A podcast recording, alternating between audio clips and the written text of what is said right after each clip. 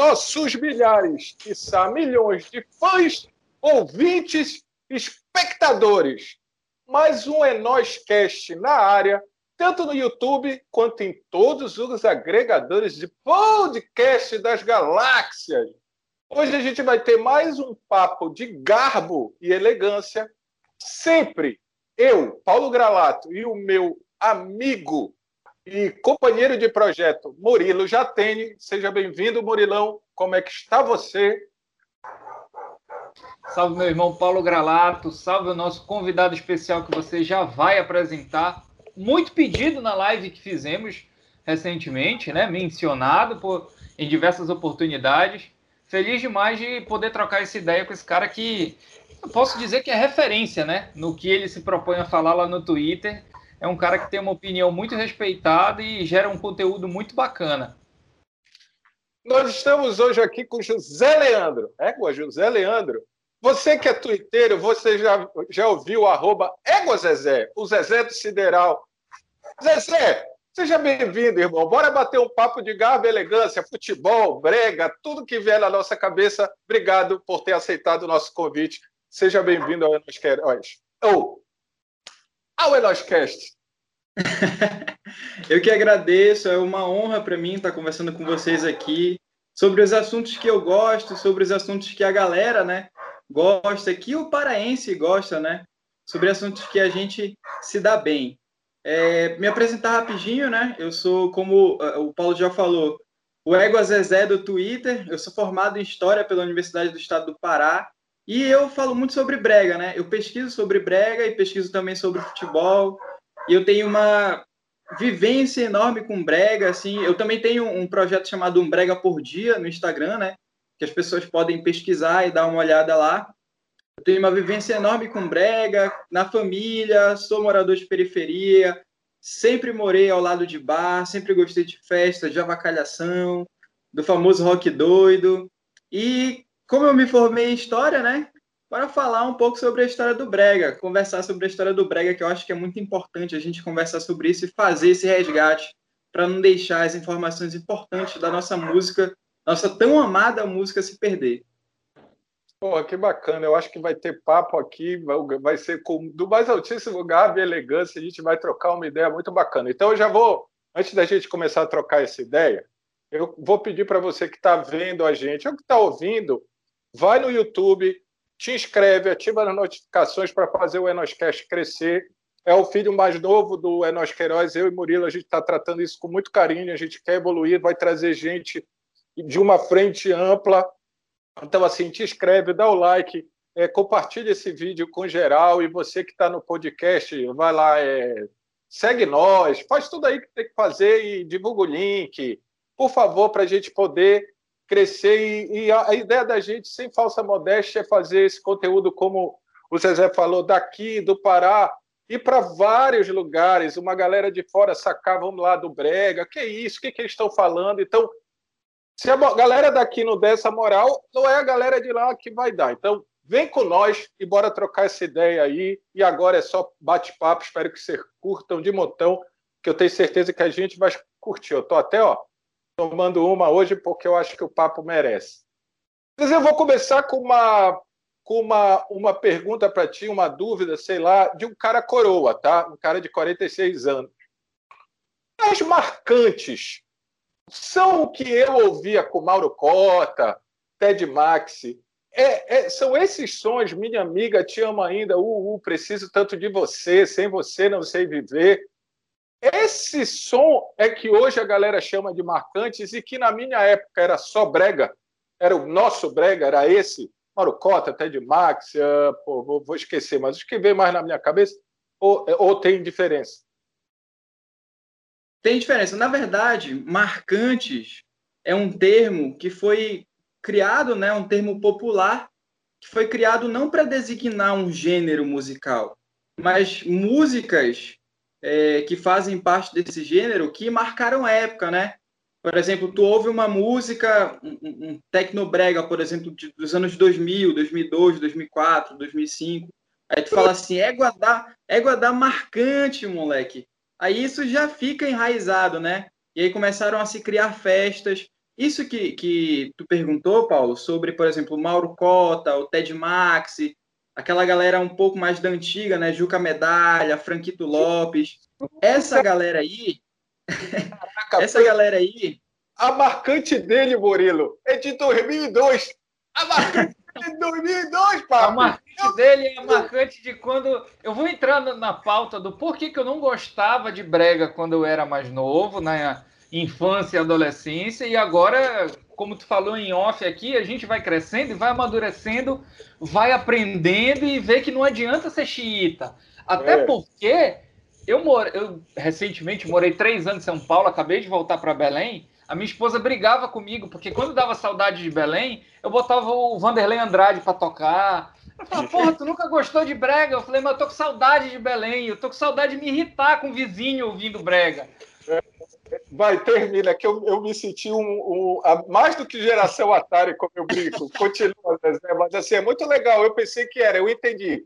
Vai, não é um estilo, é, é, é aquele é som Tá, vai. É, é, é, não, é um, não é um subgênero, por exemplo, porque a gente tem ideia do que é brega paraense com essa galera que tu citou inicialmente, por exemplo, Mauro Cota, como eu falei, né, Ted Max, Juca Medalha, enfim, essa galera mais dos anos 80 ali, enfim, que fazia uma música conhecida como flash brega, né, que a gente chama hoje de flash brega, ou brega paraense, pode se chamar assim.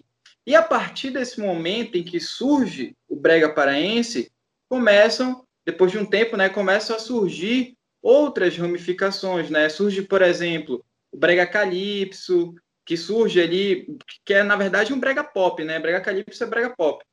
É, que surge ali com Roberto Vilar, mais ou menos em 95, na metade dos anos 90. Aí depois, um tempo depois, já vai surgindo ali o Tecnobrega, com Tony Brasil, Júnior Rego, Jurandir, essa galera, já no final dos anos 90, início dos anos 2000, né? E aí, por exemplo, marcante. Marcante pode ser tudo aquilo que, que te marca, né? Então, é uma definição muito geral, assim, para é, um gênero tão grande com muitos subgêneros. E como eu como é costume né, falar, por exemplo, Ted Max, é, é, Mauro Cota, eu sou muito fã do Mauro Cota, é, inclusive, um abraço para o Mauro Cota e para o sobrinho dele, o Michel, Michel Cota, que é um amigo meu. Opa, então e... você já tem uma missão: botar o homem aqui. já tem uma missão, papi. Botar o homem aqui. Sei, eu já não sei se é tão fácil, né? Mas a gente pode tentar. Eu posso tentar em contato, entrar em contato com o Michel para ele ver se ele faz a ponte.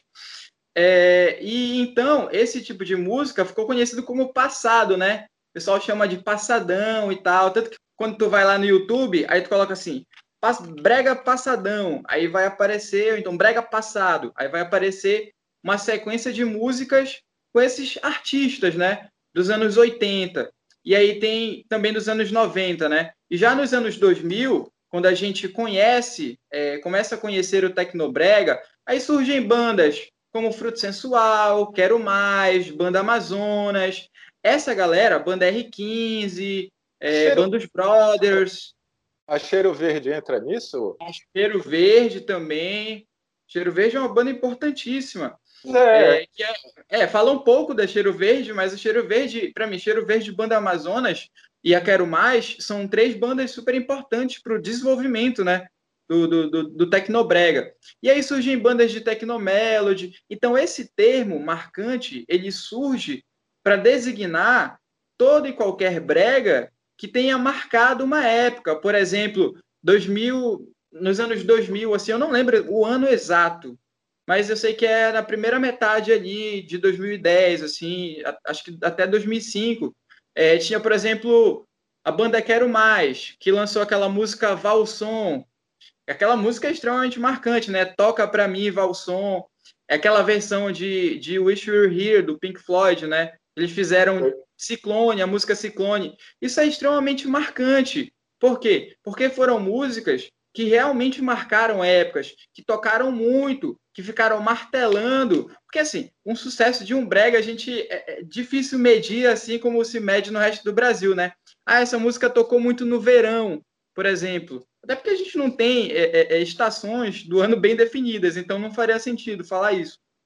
Mas essa música marcou, por exemplo, um ano inteiro. As pessoas ouviam muito naquele ano específico, e aí as pessoas viveram, consequentemente, muitos momentos que são interessantes para ela, né? É, aí vem todo aquele papo da afetividade musical, toda, todas as memórias que você cria ao redor de uma música, que inclusive eu sou um defensor disso e eu bato na, na tecla sobre isso. Eu digo que o paraense ele tem uma afetividade musical que é inigualável, assim.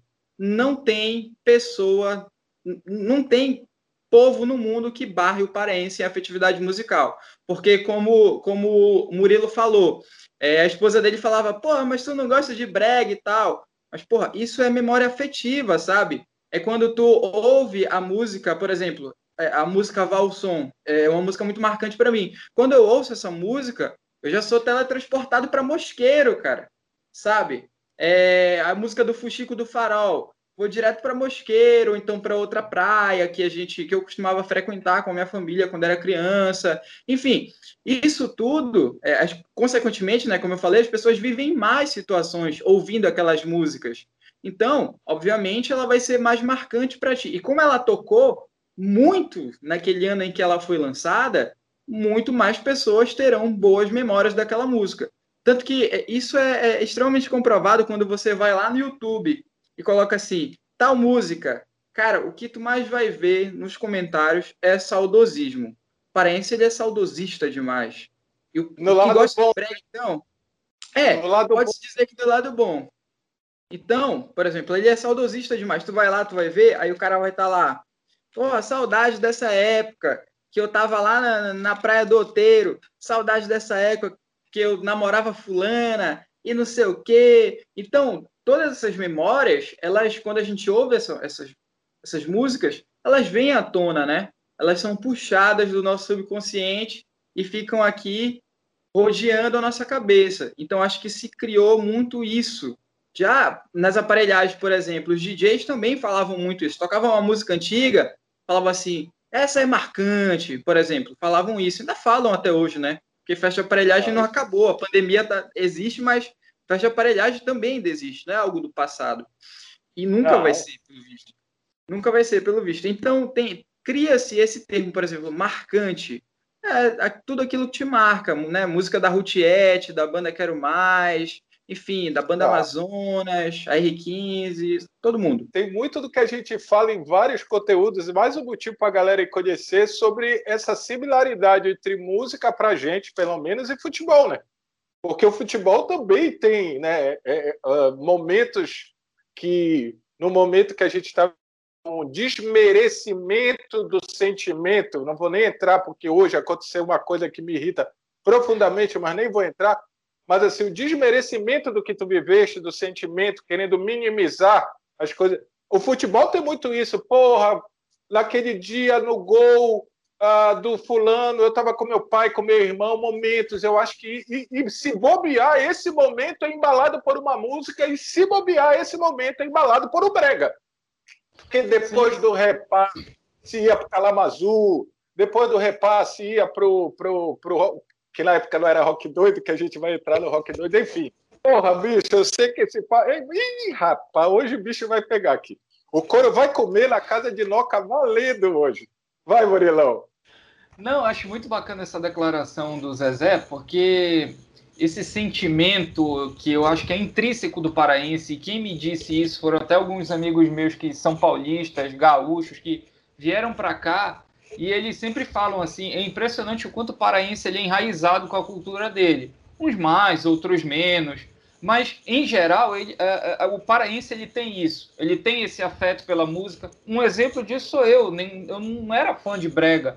Durante a, a parte re, rebelde da vida, eu tinha total aversão à brega. E aí, quando fui para outro estado, tive essa sensação de ouvir para poder ter um, alguma proximidade, matar um pouquinho da saudade da minha terra. E, por exemplo, esses meus colegas que são de outras regiões e vêm para cá, eles sempre falam assim que essa particularidade do paraense de ter essa identidade com a, com a terra, ela se manifesta nos clubes que a gente torce, porque pode até torcer para um time de fora, mas o paraense ou ele torce para Remo, para Paysandu e às vezes, como nosso amigo Ítalo, para Tuna, mas ele torce para um time da terra. e às vezes nem gosta de futebol, mas ele tem um time da terra. É, a nossa culinária, é muito difícil ter alguém que diz que ah, eu não gosto de nenhuma comida típica do Pará. Não, tem alguma identidade com as comidas típicas do Pará. Tu quer um outro exemplo? O paraense, ele sabe, é, acho que em sua maioria, o hino do estado do Pará. Vai em outros estados, o pessoal não sabe o hino do estado do Pará, do, o hino do seu estado. Então, acho que tudo isso tem acaba juntando e, e, e dá um pouquinho do que é a nossa característica. E já que tu tocou no assunto, vou passar a pergunta para o Zezé. Da onde que vem esse termo rock doido, Zezé? Porque eu, quando ouvi a primeira vez, achei muito estranho, mas confesso que eu sou simpático ao termo. Acho muito da hora esse Cara, termo, rock doido. Eu, para te ser bem sincero, eu não faço ideia de onde esse termo surgiu, sabe? Não Você faço ideia de onde ele surgiu. É, é, é, é, é relativamente recente, né? Ele veio da periferia, não veio, Zezé? Esse termo, assim, ele veio da periferia, né? O rock doido e tal. É o brega, né? É tipo uma onda ou é especificamente do brega?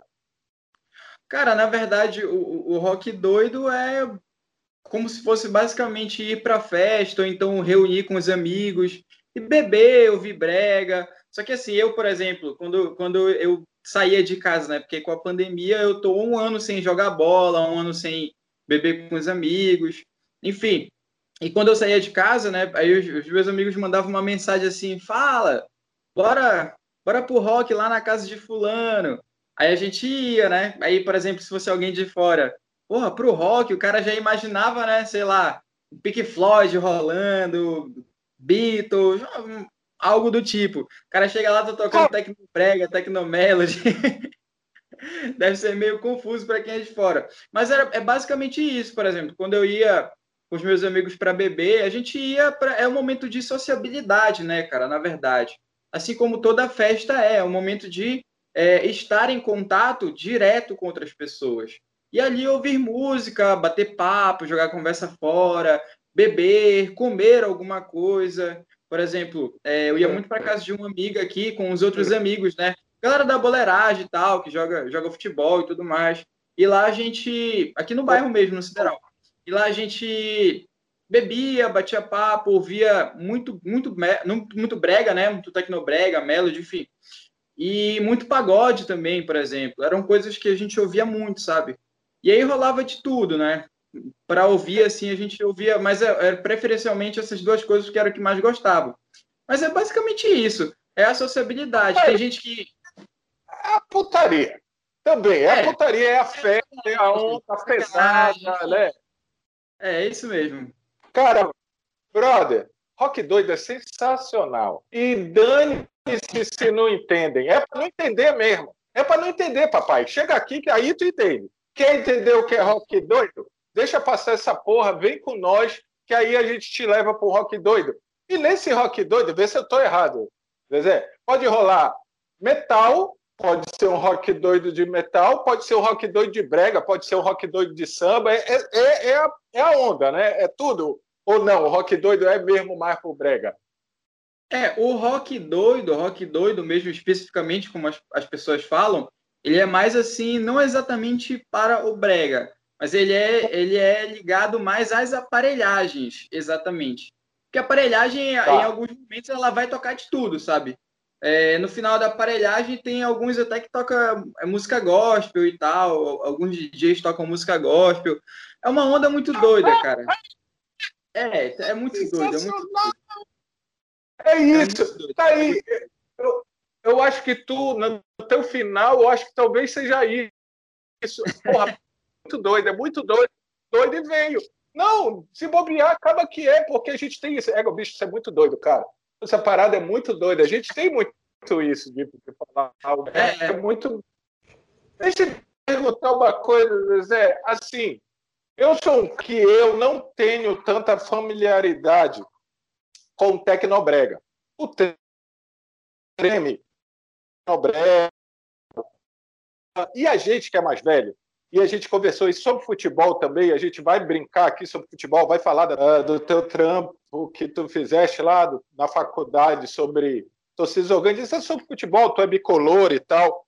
É, mas a gente tem uma mania de achar que a, tudo que era lá de trás ah, era mais legal, era mais melódico, é, até pela afetividade, né, que tu acabaste de falar, da, das marcantes e tal. E eu queria te perguntar assim, em que momento, mas houve uma, não é uma ruptura, não sei se a minha pergunta está certa, se estiver errada tu vai falar. Não é que houve uma ruptura, houve um acréscimo de elementos no brega. Porra, se você ouve um Marucota, um Ted Max, um, um Juca Medalha, um, vamos lá, até a galera mais do que tu falaste do, uh, do Eu Sou Ladrão, Eu Sou Ladrão, do Vanderlei Andrade, o Vilar, enfim, tudo que eu dançava, tudo que eu ouvia. Pô, Tecnobrega, ele dá um acréscimo aí de batida, ele dá uma, como é que eu vou dizer, ele, ele toma corpo. Eu não vou nem entrar, porque isso é um assunto que eu quero entrar contigo da, da explosão, do que é a parte visual, do que quanto custa isso, do que é um mega show, e a galera parece que não entende, muitos. Mas houve uma mudança ou um acréscimo dessa parada do Brega que eu conheci, que eu cresci ouvindo, porque assim, eu nasci em 74. Minha onda de sair, meu rock doido, meu rock doido começa o quê? 90, 91, 92. O Brega já vem aí. Mas quando entra o Tecnobrega, ele parece que tem um, sei lá, é avassalador a parada. Tem uma mudança, a galera uh, é legal um com o outro, há uma distinção. Eu estou te fazendo pergunta de leigo, que gosta, mas de leigo. Cara, tem, tem uma mudança muito explícita, né? Só que assim, existe um problema muito grande no que tange a cultura, né, no que diz respeito a movimentos culturais, é que as pessoas tendem a achar equivocadamente, muito equivocadamente, que cultura não é algo maleável, que cultura não é algo mutável. E isso está extremamente errado, cara, extremamente errado, porque cultura é extremamente mutável, ela recebe muitos elementos influencia muitos movimentos, é influenciado por muitos movimentos, e se a música está dentro da cultura, por que ela não pode mudar? Não é? Por que não pode se misturar com outros elementos? Porque as coisas não podem ser diferentes. E o, o, o Tecnobrega ele surge com uma premissa muito interessante, que é uma premissa de baratear os custos das gravações. Por exemplo, é, dizem que o pai do Tecnobrega é o Tony Brasil, e eu concordo. Eu concordo porque foi ele que pensou a estrutura do Tecnobrega, né? Foi ele que pensou aquela batida, ele se baseou muito. Ele foi para um festival na Guiana, ele viu os caras tocando lá com bases programadas, né? Que são as baterias que são programadas eletronicamente, ou bases de teclado, enfim, são programadas eletronicamente. E aí ele se deparou, né, com o pessoal lá tocando é, é, é, é com esses tipos de instrumento, o cara levava só um teclado para o palco, botava a bateria para rolar, começava a cantar e era uma banda de uma pessoa só, uma banda de duas pessoas, sabe? No máximo três ali. E aí ele traz essa ideia para cá e começa a implementar. É por isso que nós temos essa batida tão característica. Ele também se baseia naquela banda, é, é, é, de, naquele grupo de samba. Isso aqui parece muito incomum, mas não. Se vocês ouvirem um grupo de samba chamado Esquema 3, o Esquema 3 ele faz muito isso, né? Eles faziam isso. Eles usavam é, algumas bases eletrônicas para produzir as músicas deles. Então, o Tony Brasil, pegando todos esses elementos, juntando, né? Ele consegue achar, por exemplo, uma batida interessante, uma batida que fosse, que servisse, né? que, que não precisasse de um baterista de verdade, porque eu mesmo consigo fazer aqui no, no FL Studio, que é o programa que eu uso para fazer as minhas brincadeiras com música, consigo fazer uma bateria de Tecnomelody muito rápido, sabe? Eu abro o programa, pego os arquivos, jogo lá na, na track e pronto. Em 10 segundos está pronto uma bateria de Tecnomelody, Tecnobreg, enfim, dependendo do BPM, né, da velocidade. Então, esses elementos eles são agregados inicialmente no Tecnobrega por uma necessidade de baratear o custo da produção. Até porque não é todo artista que tem dinheiro. Na verdade, a maioria dos artistas não tem dinheiro, né? Para ir para um estúdio. Porra, estúdio é caro, né? aí tu vai pagar todos os músicos. Eu, eu acho que nunca. Não é uma questão de substituir, sabe? É, os músicos com instrumentos orgânicos, né? Com instrumentos palpáveis, violão, por, por exemplo, é, por instrumentos eletrônicos. Não é essa a questão, sabe? Não é uma substituição. Mas no momento, naquele momento lá, no final dos anos 90, início dos anos 2000, era o que se tinha, né? Era o que dava para fazer. Então, barateava os custos, né? Porque você não precisava ir para um estúdio caro, pagar hora de estúdio, é, enfim, é, não precisava pagar músicos, digamos assim. E aí barateou-se, né? E aí, por exemplo, o, o, o Brega Calypso, né, o Brega Pop, ele tem uma estrutura muito mais complexa, né, entre aspas, do que o Tecnobrega, né? Ele tem uma estrutura diferente. É, Usa-se bastante a guitarra para fazer aquela levada que é, chamam de levada do calypso, né? Que é o que o Chimbinha popularizou e tudo mais. Uma pegada meio caribenha, né? É, uma pegada meio caribenha, que tem uma, uma influência de guitarrada, que tem uma influência de, de lambada, cúmbia, próprio calypso, merengue, enfim. E, todos esses... precisa de corda, né? Aí precisa da corda para isso, aí precisa do instrumento de corda, né? Não tem jeito. É, é, não tem jeito, não há outra forma de tocar aquilo lá. Por exemplo, não, eu não consigo reproduzir aquele, aquele. Eu ainda não conheci ninguém que tenha conseguido também é, reproduzir aquilo no computador. Porque existem plugins, por exemplo, de guitarra para usar no programa aqui, né? É, um instrumento virtual. Mas não dá para fazer exatamente aquela levada, né? Não, é, é, é, praticamente impossível, porque ela é muito específica. Ela é muito específica, sabe? E é difícil também, ela não é fácil. Assim, e aí, é, é, é Claro, novos elementos vão sendo incorporados, por exemplo, como o uso de sintetizadores. E para mim essa é uma das sacadas mais geniais do Tecnobrega, é usar sintetizador, cara. Não tem um Tecnobrega que vocês escutem que não tem sintetizador. Ah, mas aquele lá não parece que, que tem sintetizador. Tem sim. É, em algum momento ele tem aquela levadinha lá que tem do teclado, né? Ou então que parece uma guitarra, aquilo é um sintetizador, né? Que é programado e é feito no computador e fica lá tocando o tempo inteiro. Por exemplo, a banda Tecno Show, né, que era a banda da, da, da Gabi Amarantos. Uma banda de duas pessoas. O Fruto Sensual, por exemplo, é uma banda de duas pessoas. Que é a Valéria Paiva cantando e o Neco Patifão lá, que é o, é o ex-marido dela, né, que é o DJ da, da banda, colocando as músicas para rodar, por exemplo, no, no computador. Né? Eu não sei se é ele que produz as músicas, eu não faço ideia, na verdade, disso daí, se é ele que produz as músicas, é, mas aparentemente sim. Não sei se eles gravam em estúdio com instrumentos orgânicos, mas barateou. Tanto que o Fruto Sensual tem muitas músicas, cara, muita, muita música mesmo, né? E aí barateou muito a produção, sabe? O Fruto Sensual tocava com, com, com instrumentos também. Eu acho que eles acabaram tendo aí opções, né? Aí acaba é. que tem uma opção para poder viabilizar o teu negócio, viabilizar o teu Exatamente. som. Exatamente. Eu fui a um show do Fruto Sensual uma vez, lá no. Eu não lembro se o nome daquele lugar é Açaí Biruta ou se é Mormácio. Eu tava porre, eu não lembro qual, é, qual dos dois. tava doido, eu sei que eu fui. É, o Rock tava, tava, doido, o Rock tava é, doido. É, tava, tava doido, tinha bebido pra caralho, e aí eu fui, tava lá no show e rolou e eu tava lá.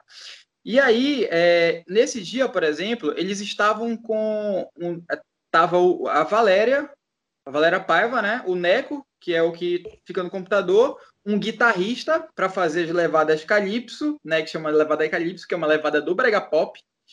É, é, e também tinha o tecladista, que ele tocava lá, enfim, fazia algumas outras bases, alguns solos e tudo mais. Então eram quatro pessoas na banda. Mesmo assim, já é muito mais barato, né? Por exemplo, se fosse uma banda tradicional, teria contrabaixo, teria guitarra, base, teria guitarra solo, teria baterista, enfim, teria vocalista, tecladista, é uma porrada de gente, saca? E aí, esses elementos, eles vão, eles surgem, assim, para mim, Tecnobrega é música de experimentação. As pessoas foram experimentando e falando assim, porra, isso ficou legal foram experimentando e ficou legal. Tanto que é, eu já ia te perguntar. Isso a gente está falando mais ou menos de anos 90 e início dos anos 2000. Foi nesse movimento aí de experimentação que pegaram música lá do Kraftwerk da década de 70 e foram mixando, incluindo essa batida especial, ou isso já vem de antes? Assim, o Brega já faz versões é, há muito tempo, né? Por exemplo, é, aquela música Não Demore Tanto, do Mauro Cota, aquela Amor que vai, a saudade que vem. Essa é uma versão da música Daniel, do Elton John, por exemplo. Então, e, são e algumas versões. Algumas versões melhores do que a original. Vamos combinar. Tem. eu sempre tem. falo muito isso. Eu sempre falo muito isso. Eu prefiro a versão brega do que a maioria das versões originais, assim. São poucas músicas é, é, é, da, versão, da versão original que eu prefiro, né? Que eu acho mais legal e tal. É, uma delas é uma da, da, da Bonnie Tyler. Não, não é da Bonnie Tyler, é da, da Laura Branigan, na verdade. É da Laura Branigan, que é Self Control. Essa é uma das músicas que eu prefiro a versão deles do que a do Fruto Sensual, a versão da, da, da Laura Branigan do que do Fruto Sensual. Mas a grande maioria eu prefiro a versão brega, né? É a minha preferência, assim. Qual é essa, pô? Eu quero ver se é a que eu gosto pra cacete. Qual é essa, mano? Manda aí. Essa é aquela assim, eu te prometo te reconquistar. É do pop som. Eu vou pedir pro pop som tocar todas as canções que um dia eu fiz pra ti. Vai e segue em frente sem olhar para trás e leva os instrumentos que eu te dei. Essa é a versão do, do, do Fruto Sensual, é. né? Da música Self Control, é, dessa música Self Control. E aí é, surge essa questão de, de experimentar. As pessoas vão experimentando, vão vendo que é legal. Tanto que, por exemplo, é, existe o Brega Melody também, né? Que é, é depois do Tecno Brega. E aí existe o Tecno Melody, é, que é alguns tecnomelodies são bem mais rápidos, né? Surge aí uma velocidade maior do BPM, aumenta o BPM. Alguns são mais melódicos, as letras ainda mais é, é, é melosas do que era antigamente. Prova disso é, é, a banda R15, por exemplo, né? É, tinha a banda 007 também na época é, banda M5, né? Que é, é, os caras pegaram o nome do M5 mesmo e botaram e, e foda Isso é genial, pai! Isso é genial! Qual é o nome da tua banda? M5. M5. Exatamente. E aí essas bandas, elas, elas, elas vão experimentando, né, cara? As pessoas vão experimentando. Tanto que quando chega, por exemplo, no Electromelody, que é ali é. com o Marcos Madeirito, é, Gangue do Eletro, é, é, Valdez Quest, Joey Benassi, é, Marlon Branco, tipo, essa galera, assim, os caras... Ah, é, é, é o, Branco, esse, é, eu, eu acho genial, para mim é genial. E aí essa galera vai pegando, é, é, essa galera vai pegando e vai experimentando, sabe? Ah, porra, aumenta a BPM, muda a batida. É, são pessoas que são responsáveis por essa mudança, por exemplo, como principalmente o Joey Benassi e o Marcos Madeirito né? O Joey Benassi é um produtor. E aí o Joey, ele, ele produziu muitas músicas, por exemplo, e ele pensou ali também essa, uma nova batida, né? BPM mais alto, o Valdo Quest também, o Valdo, o Valdo é tão genial, cara. O Valdo Quest eu, eu tenho uma admiração total pra, por ele assim. O Valdo é tão genial, por exemplo, que ele foi chamado pelos Pet Shop Boys para fazer uma, um remix de uma música do Pet Shop Boys. Cara, e aí os Pet Shop Boys lançaram, eh, lançaram esse remix, né, que foi feito por vários DJs é, de uma música só. Eles lançaram esse remix e aí, quando foi assim, uns anos depois, eles lançaram uma música chamada Twenty Something. Essa música do Pet Shop Boys é um techno melody. É um techno melody. Não tem quem tire isso da minha cabeça, porque quando eu ouço essa música, a batida é techno melody, sabe? As estruturas são de techno melody é, os sintetizadores são os mais usados em Tecnomelody. E eles já conheciam Valdez Quest, eles já conheciam Gangue do Eletro. Então, Pet Shop Boys estava aí, fazendo também um Tecnomelody. A maioria das pessoas no mundo que são fãs de Pet Shop Boys, como eu sou, por exemplo, não sabiam disso, né? Até hoje não sabem disso. Por isso que eu até fiz uma, uma postagem lá no Twitter falando sobre isso, sobre essa música especificamente, saca? Então, para mim, é, isso é experimentação, sabe? Entram muitos elementos e aí, cara, saudosismo, para mim assim, depende do saudosismo. Eu gosto, eu sou saudosista com muitas coisas. Eu, na verdade, eu não sou saudosista, eu sou nostálgico. A nostalgia é algo bom, porque ela te faz lembrar de bons momentos. O cara que é saudosista, ele é chato. Passado. É, o cara que é saudosista, ele é chato, porque para ele, é, ele não encara as mudanças como algo aproveitável, né? É como se tudo aquilo, depois daquele momento que ele mais curtiu e mais gostou, de lá para cá, nada valesse a pena, assim, nada funcionasse, nada prestasse. E a gente sabe que não é verdade, né? A gente sabe que isso é um puta papo furado, assim, é, é, é, é papo de doido, assim. E aí é. a, a, gente entende, né, que a cultura ela vai mudando, ela vai se adaptando, as formas, as pessoas também vão se adaptando. Se agora se tu me perguntar assim, Zezé, tu prefere o quê? As músicas de antigamente ou as de hoje em dia? Eu vou te falar, porra, eu gosto das músicas de antigamente, dos bregas mais antigos. Mas, meu irmão, eu não deixo de curtir, por exemplo, um DJ Lohan da vida, uma DJ Melry, J Hud, essa galera, assim, sabe? Mais do, do, do tecnofunk, né? Eu não deixo de ouvir. Eu gosto, eu ouço quando eu tô no pique, assim, em casa, fazendo alguma coisa, eu ouço nas festas também, que a gente costumava frequentar antes da pandemia.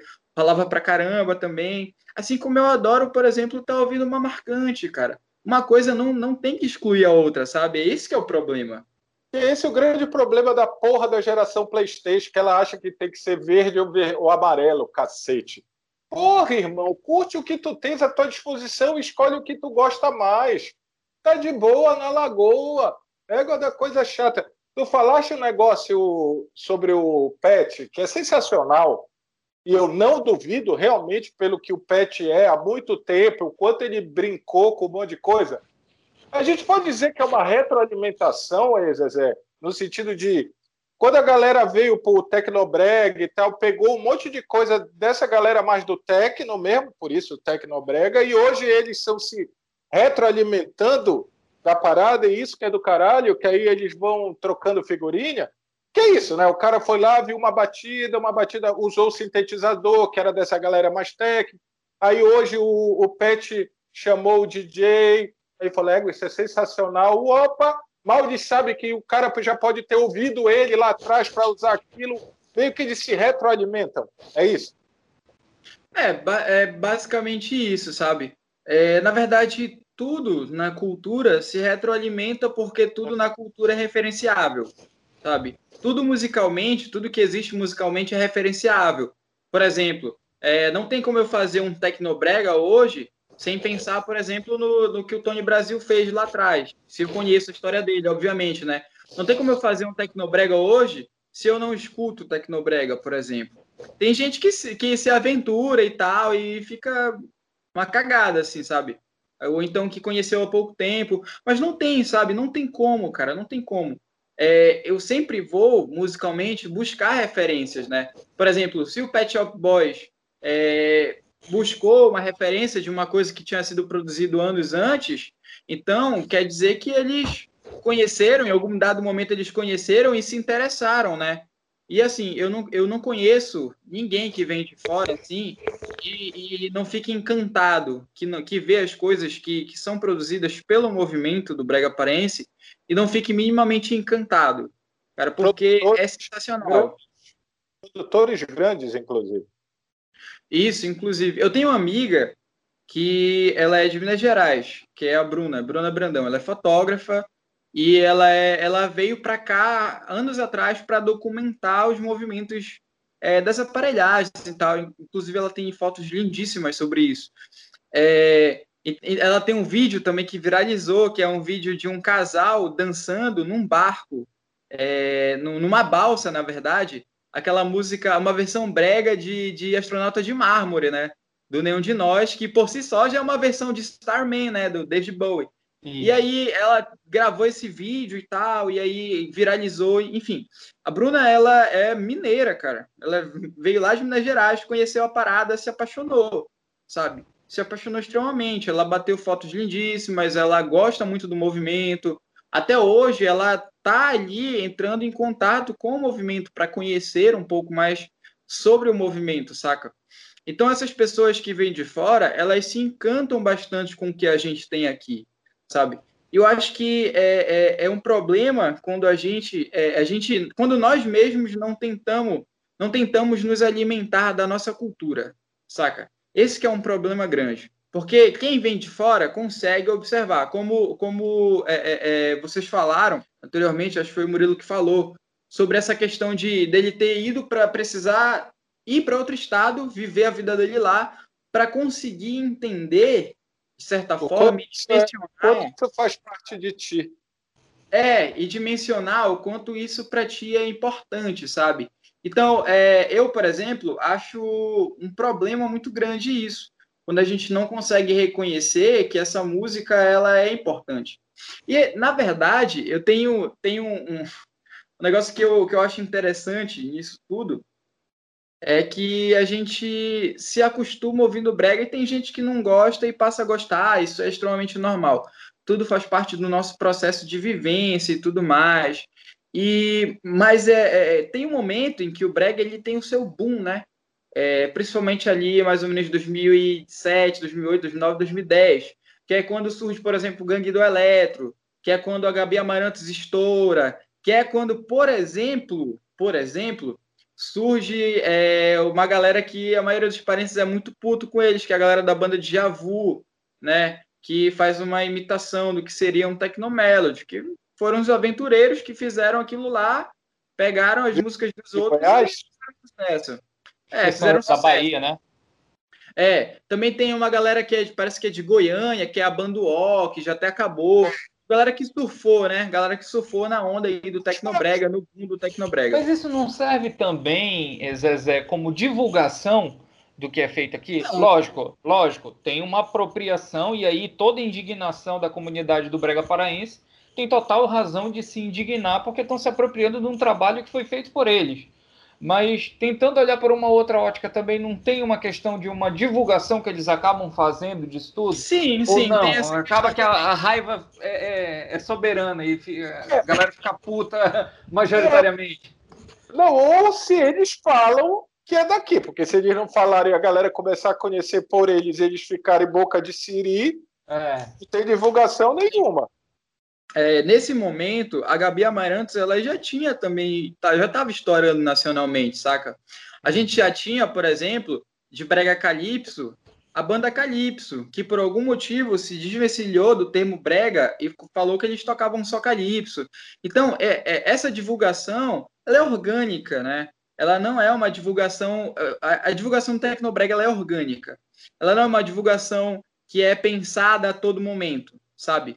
Ela não é uma divulgação como as atuais, por exemplo, que o cara pensa, ah, vou falar para a imprensa e vou falar para isso, e, enfim, para um monte de coisa. Não. É, é uma divulgação que é extremamente orgânica. Por exemplo, é, quando surgiu ali aquele quando teve o boom da pirataria, né, que os caras levavam CD lá para o comércio, as bandas levavam para os pirateiros, enfim, os caras faziam Isso. cópias e vendiam, né? E é, essa essa divulgação, essa venda, né, por exemplo, ela acontecia e aí a disseminação ela era orgânica, ela começava lá, começava também nas aparelhagens. Então, o, o que eu digo mais, por exemplo, da banda de Javu, fez sucesso porque soube se organizar. Também plagiou é, as músicas da, da banda Ravelli, roubou, mas soube se organizar.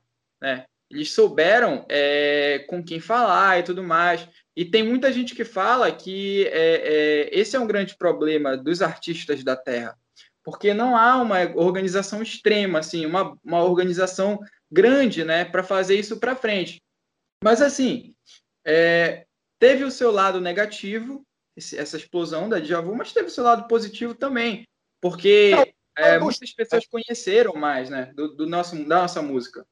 E alguém vai buscar. Pô, peraí, de onde vem isso? Alguém vai buscar hoje com a internet. Se e, e, e, e, Zezé, me diz uma coisa. Tô falando esse. Eu tenho muito, eu, quero, eu tenho muita curiosidade sobre aparelhagens, tá? Eu acho que a gente subdimensiona o que é esse mundo, tá? Eu já ouvi números, é, estruturas e tal. Mas eu queria te fazer uma pergunta agora: o seguinte: falaste da pirataria, né, que divulga aí, sim e tal. Há alguma similaridade no entorno, no jeito do, do, do, nosso brega com o funk carioca, aquele funk popular da, da favela do Rio, que é porque eu ouço muito. Alguma coisa me diz que há similaridades, principalmente quando entra o tecnobrega. Não, não, não que o beat seja igual, mas assim, na minha cabeça tem muita coisa. É o cara da popular, é o cara da periferia, é o cara da favela, é o cara conseguindo fazer som porque ficou mais barato, porque agora ele tem o YouTube, porque ele tem as redes sociais. Ou eu estou falando uma merda homérica? Não, não está falando uma merda homérica, não se preocupe.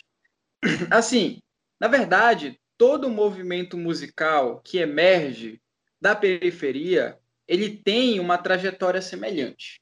Tem uma trajetória muito semelhante. É, por exemplo, vou dar um exemplo aqui do, do, do samba. É, eu li aquele livro do, do Lira Neto que ele fala sobre o samba, que é um livro enorme, um livro gigante. E aquele livro é muito interessante, porque ele fala sobre as origens do samba e a, possivelmente, possivelmente, alguém vai me chamar de doido. Alguém vai me chamar de doido, alguém que ouvir isso daí vai falar, pô, esse bicho tá falando merda. Mas eu digo que todo e qualquer movimento musical que surge, que emerge da periferia, ele anda por caminhos iguais. Que caminhos são esses? Vamos falar sobre esse caminho, né? Sobre esses caminhos. O samba, por exemplo. Samba era, era, era tocado na, na, nas rodas, né? É, de, de religiões afro, né? Nas manifestações das religiões afro-brasileiras, né? É, enfim, do candomblé, da, da umbanda, dessas religiões, é, das religiões afro-brasileiras. E aí, ele, ele surge, o samba surge no terreiro. O samba surge no terreiro. Ele não surge exatamente no Rio de Janeiro, né? Ele, ele dizem que o samba desce da Bahia para o Rio de Janeiro e do Rio de Janeiro vai para o Brasil. E eu acredito muito nisso. É, e ele, ele tem ali aquele seu início em um movimento que era extremamente reprimido, né?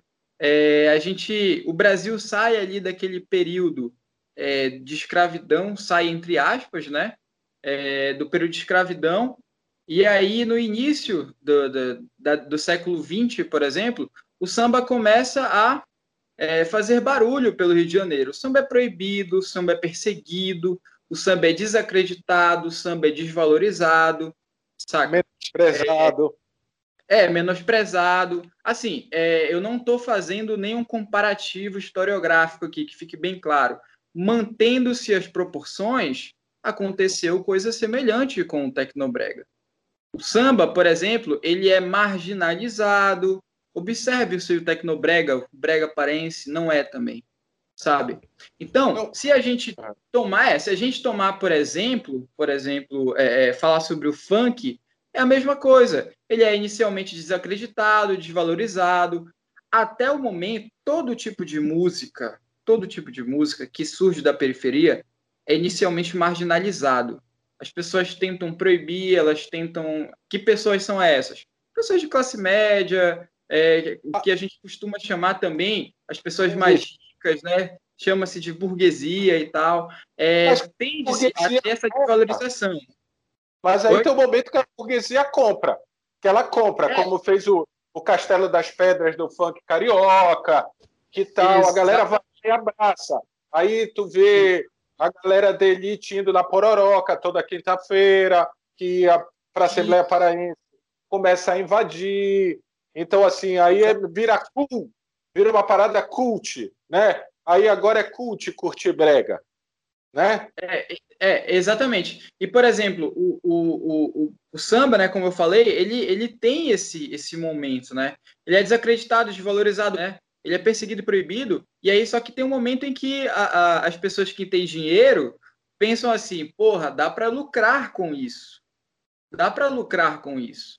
E aí, como é um movimento extremamente popular, todo movimento que, que é extremamente popular, ele tem um apelo, né? E o apelo dele, além de sentimental, ele também é um apelo financeiro existe todo um circuito que é movimentado, um circuito econômico que é movimentado por essas pessoas, né? Então, é, mantendo, como eu disse, mantendo-se as proporções, todo tipo de música que emerge da periferia sofre marginalização. E com Brega não foi diferente, cara.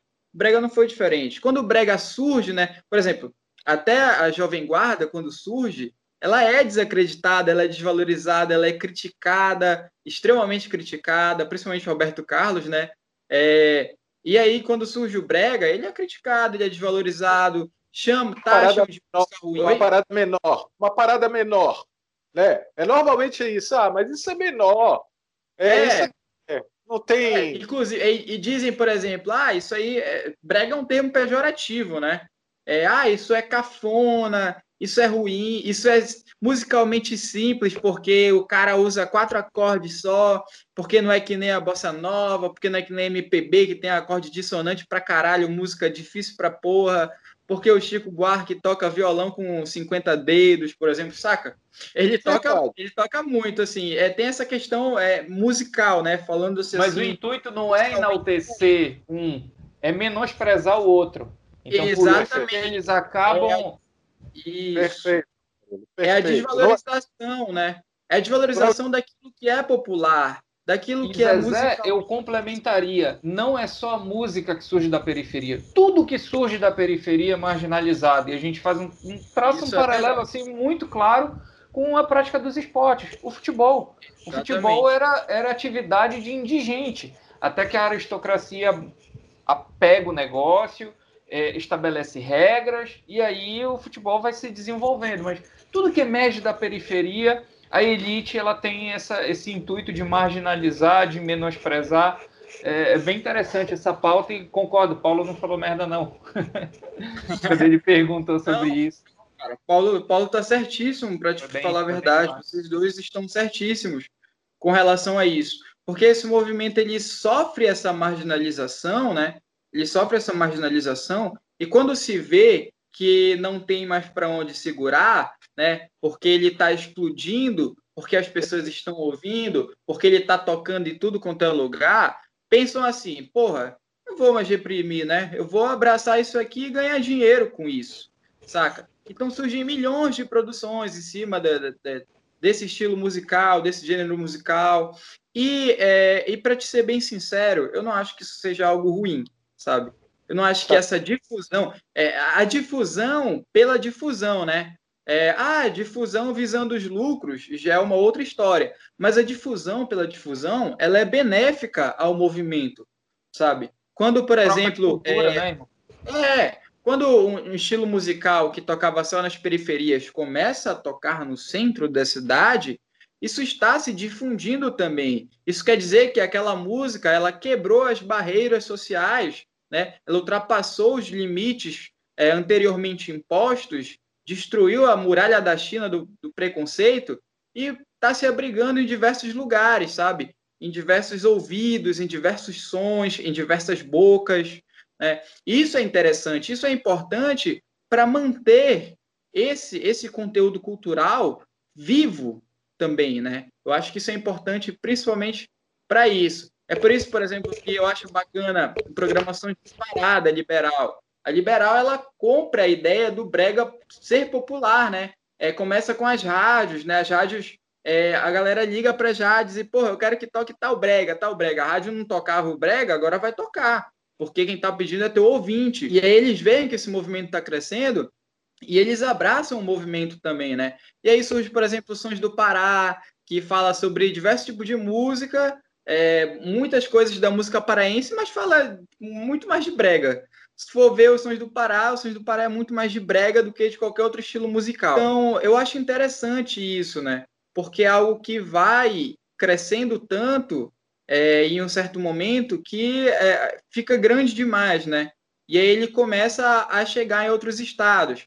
Mas aí também tem um problema, né? Quando aquilo já não está sendo mais tão lucrativo, é, ele começa, por exemplo, a parar de tocar em alguns lugares, ou é pouco tocado. E é um caso do, do, do, do Brega, né? O Brega aparece ele é assim.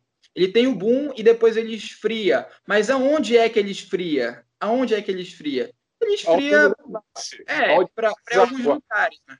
É, ele esfria para os outros lugares para onde ele transbordou inicialmente, né? A fonte para a banda de lá seca.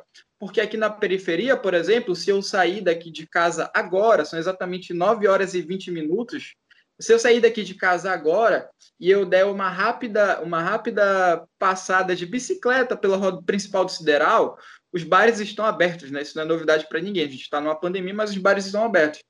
É, de de 10 bares que eu passar, 11 vai estar tá tocando brega, cara. Então, brega, ele na periferia, ele é a ordem, né? Ele tá rolando, ele tá tocando, ele é o principal, ele é o ator principal da novela, né? Como já dizia Roberto Vilar. Ele é o ator principal.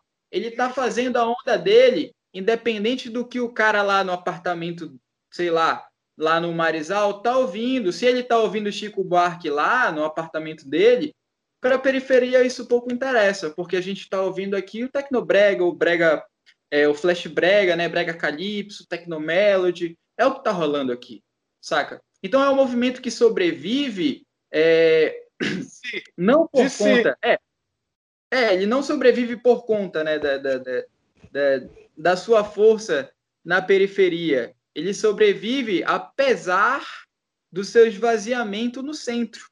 Porque na, na periferia ele é rei, né? Ele existe, é. reina e. Consolidado. Ai, é, exatamente. O, eu, eu, tu tá falando de 2005, 6, 7, né? Que tu falaste da, da Gabi, da UOL, que veio, da outra e da galera daqui. A minha infância, eu posso dizer assim. Tem tempo, né, Paulo? Tem, pô, eu, eu vou falar que tem tempo. É, a, quando eu comecei a ouvir Mauro Cota, Ted Max, essa galera toda, essa, isso era um momento onde o Brega era muito presente nas rádios. Muito uhum. presente. Nas rádios, é assim, eu, a, a gente gravava fita cassete de músicas daqui, de Brega. E eu posso estar falando outra merda América, mas na minha cabeça, estou falando da minha cabeça, estou falando de 80, de novo, 74, então vou falar final de 80. 88, 87, que aí a tua cabeça começa a curtir um som daqui e tal, aí... Para mim, eu ouvi o Nilson Chaves, ouvi o Vital... Ah, quem mais aqui que tem... Nilson Chaves, um, que não é brega, mas é um cara daqui, regionalista, vamos lá um Walter, Marco Monteiro, um Walter Bandeira e eu vi um Mauro Cota, um Ted Max, para mim era tudo mesmo padrão. Era tudo galera daqui que tocava música bacana. Eu botaria nesse. É óbvio que é outro som, tá, gente? Entendam. E é um pouco mais para frente. Eu ouvi um mosaico de Ravena, para mim estava tudo o mesmo parâmetro. Se eu fosse fazer uma playlist que não existia isso antes, eu botaria música paraense o Afafá de Belém, quando começou aqui com o Rui Barata, o, o Mauro Cota e o Ted Max e essa galera toda. Mas era um boom. Não era cult, não era cool, era normal, era tranquilo. Eu ouvia isso na rádio, na, vamos lá, como é, na Liberal, na Raulan, na 99, daquela época, da Cidade Morena. Então, assim, eu queria falar contigo, eu estava vendo uma entrevista do Dennis DJ, Sabe quem é, né? Sim, sim. Ele é um cara que produziu uma porrada de. Eu, por sinal, na entrevista no Flow, fiquei assustado com a quantidade de música que a gente conhece que ele produziu. Ele veio do Furacão 2000 e hoje ele é um, ele é um performer. Ele está à frente do palco. E ele disse que em 2000 e sei lá quando, não vou lembrar agora, ele foi ver um show de um DJ internacional e ele olhou e disse assim: Caraca, ninguém faz isso lá. Que era painel de LED, aquela saia com as paradas, com as picapes. Ele falou: eu preciso fazer isso. E eu comecei a ouvir aquilo e a minha memória, que é uma merda, que não é uma memória, é uma vaga lembrança, comecei a dizer: porra, bicho, peraí, eu acho que aqui eu já via isso. Eu já via isso no, no, nessa galera do, das aparelhagens. Eu vou ser sincero, eu não sou um cara que frequentei aparelhagem, mas eu ia para a festa que elas lá estavam, que talvez nem tivesse com a estrutura toda. Légua. Passava no comercial. As, as, as, festas de aparelhagem faziam um comercial na TV aberta e aparecia o DJ lá com, com os LEDs, com laser na mão. Isso há muito tempo atrás. Vou te falar uma parada. Eu fui pro show do, do Kiss, do Kiss, da banda Kiss, em São Paulo, no NMB. E era explodia daqui, era. O Evelinho lá mal conseguiu andar, tadinho, mas estava lá tudo explodindo. Eu falei assim, eu brinquei com um amigo meu, Renato. Falei, Renato, o. Porra, qual era o daquela época, cara? Eu não vou lembrar, que era o que estava. O Crocodilo, vamos lá, o. O Popson. Popson. Popson já faz isso lá em Belém, já faz tempinho, papi. Explode daqui, fumaça, desce, LED, raio laser. E a gente não tá na hora de mostrar isso há mais tempo, bicho, porque eu acho que a gente já fazia isso aqui, ó. O tal do, do Alok, tal do Alok, o que ele faz agora, o Pop Som já fazia, papai. Tu entendeu o que eu quis dizer, né? Sim, sim, com certeza.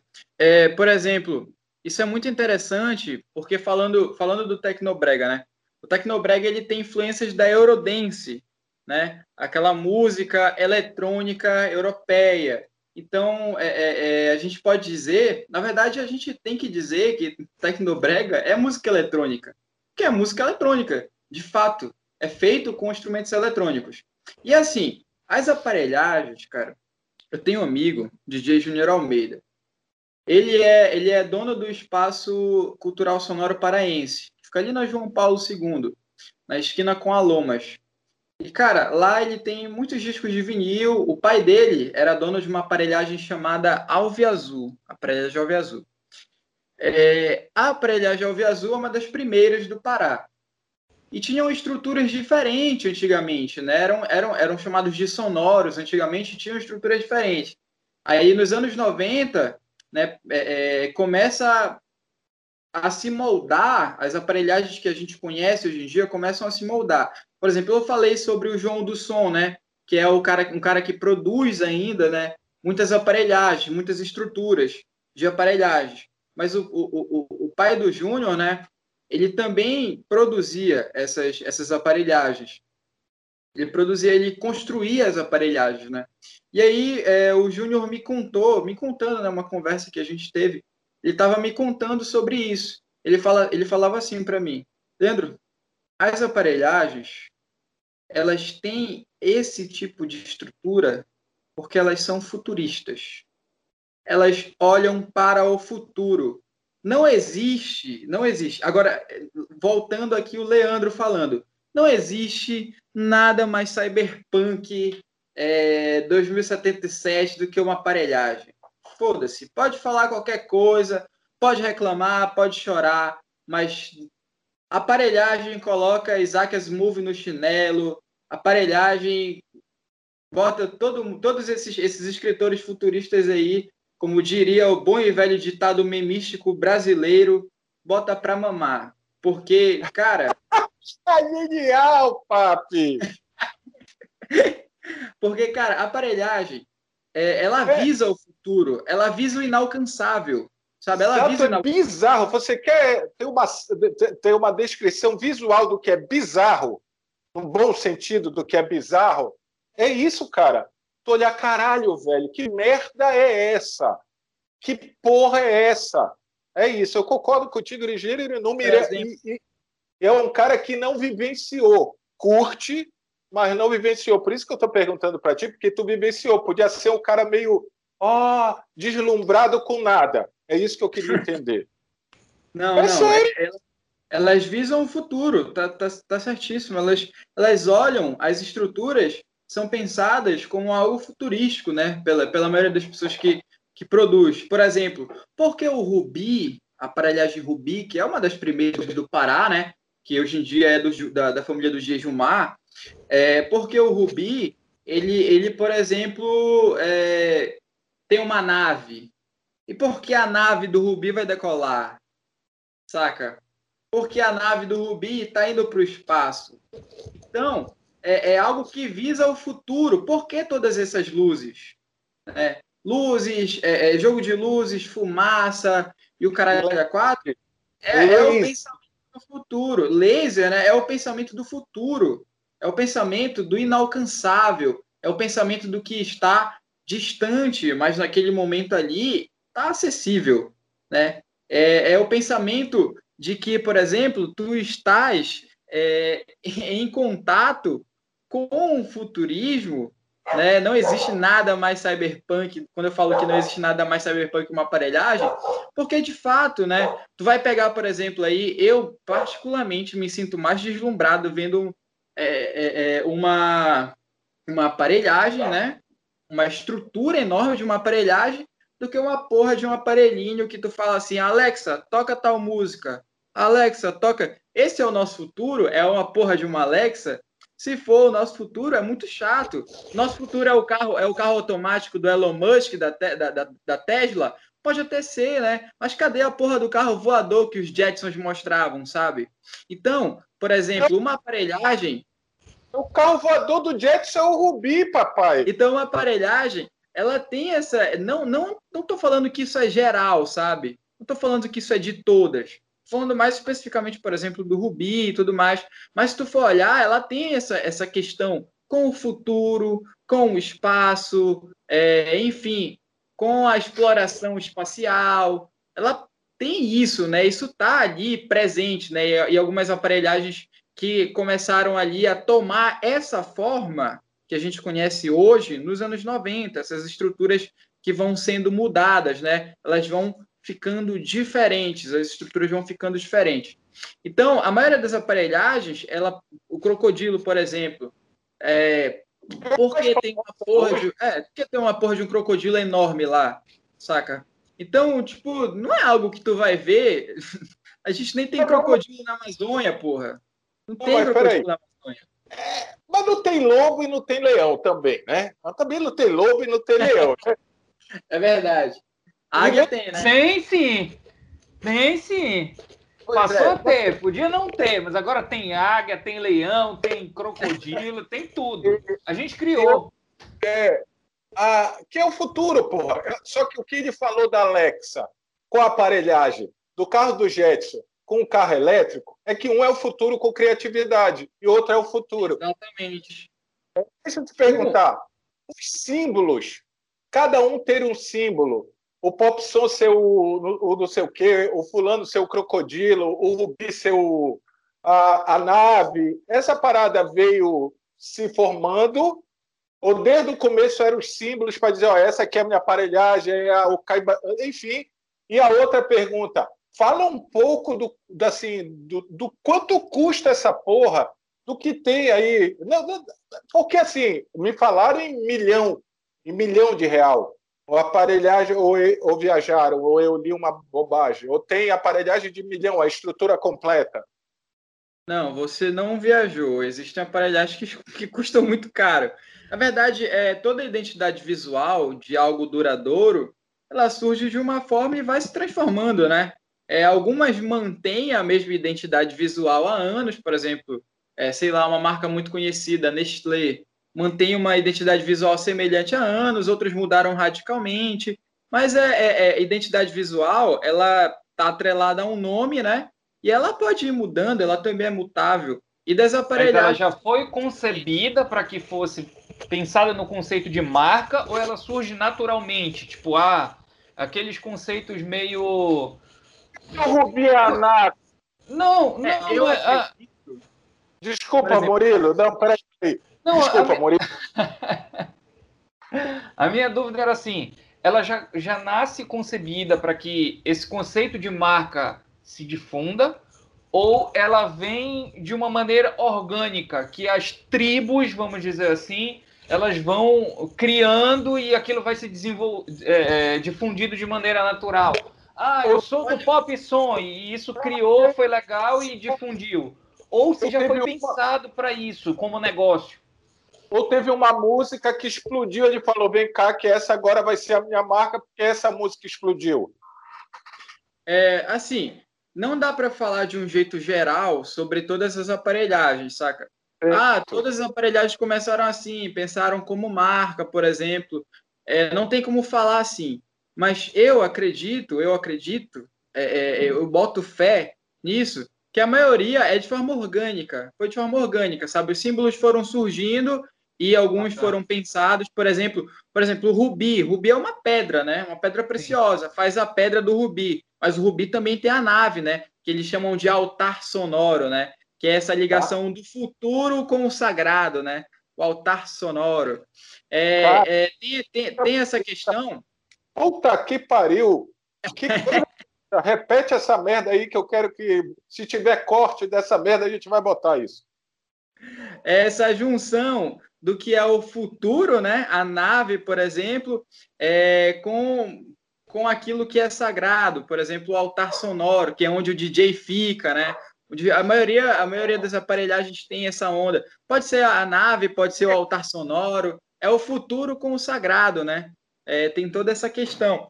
E aí, por exemplo, do Rubi, É, tem essa questão de fazer a pedra, né? Do Tupinambá. Tupinambá é, é outra, outro caso interessante. Eu não sei se a família do DJ Tinho tem alguma ligação com, é, com povos indígenas, creio que não, mas eles têm, né? Faz o T do Tupinambá, ele vai lá, usa um, um cocar. cocar. Então, isso tudo, é, isso tudo surge, é, eu acredito que inicialmente para ser a marca mesmo, sabe?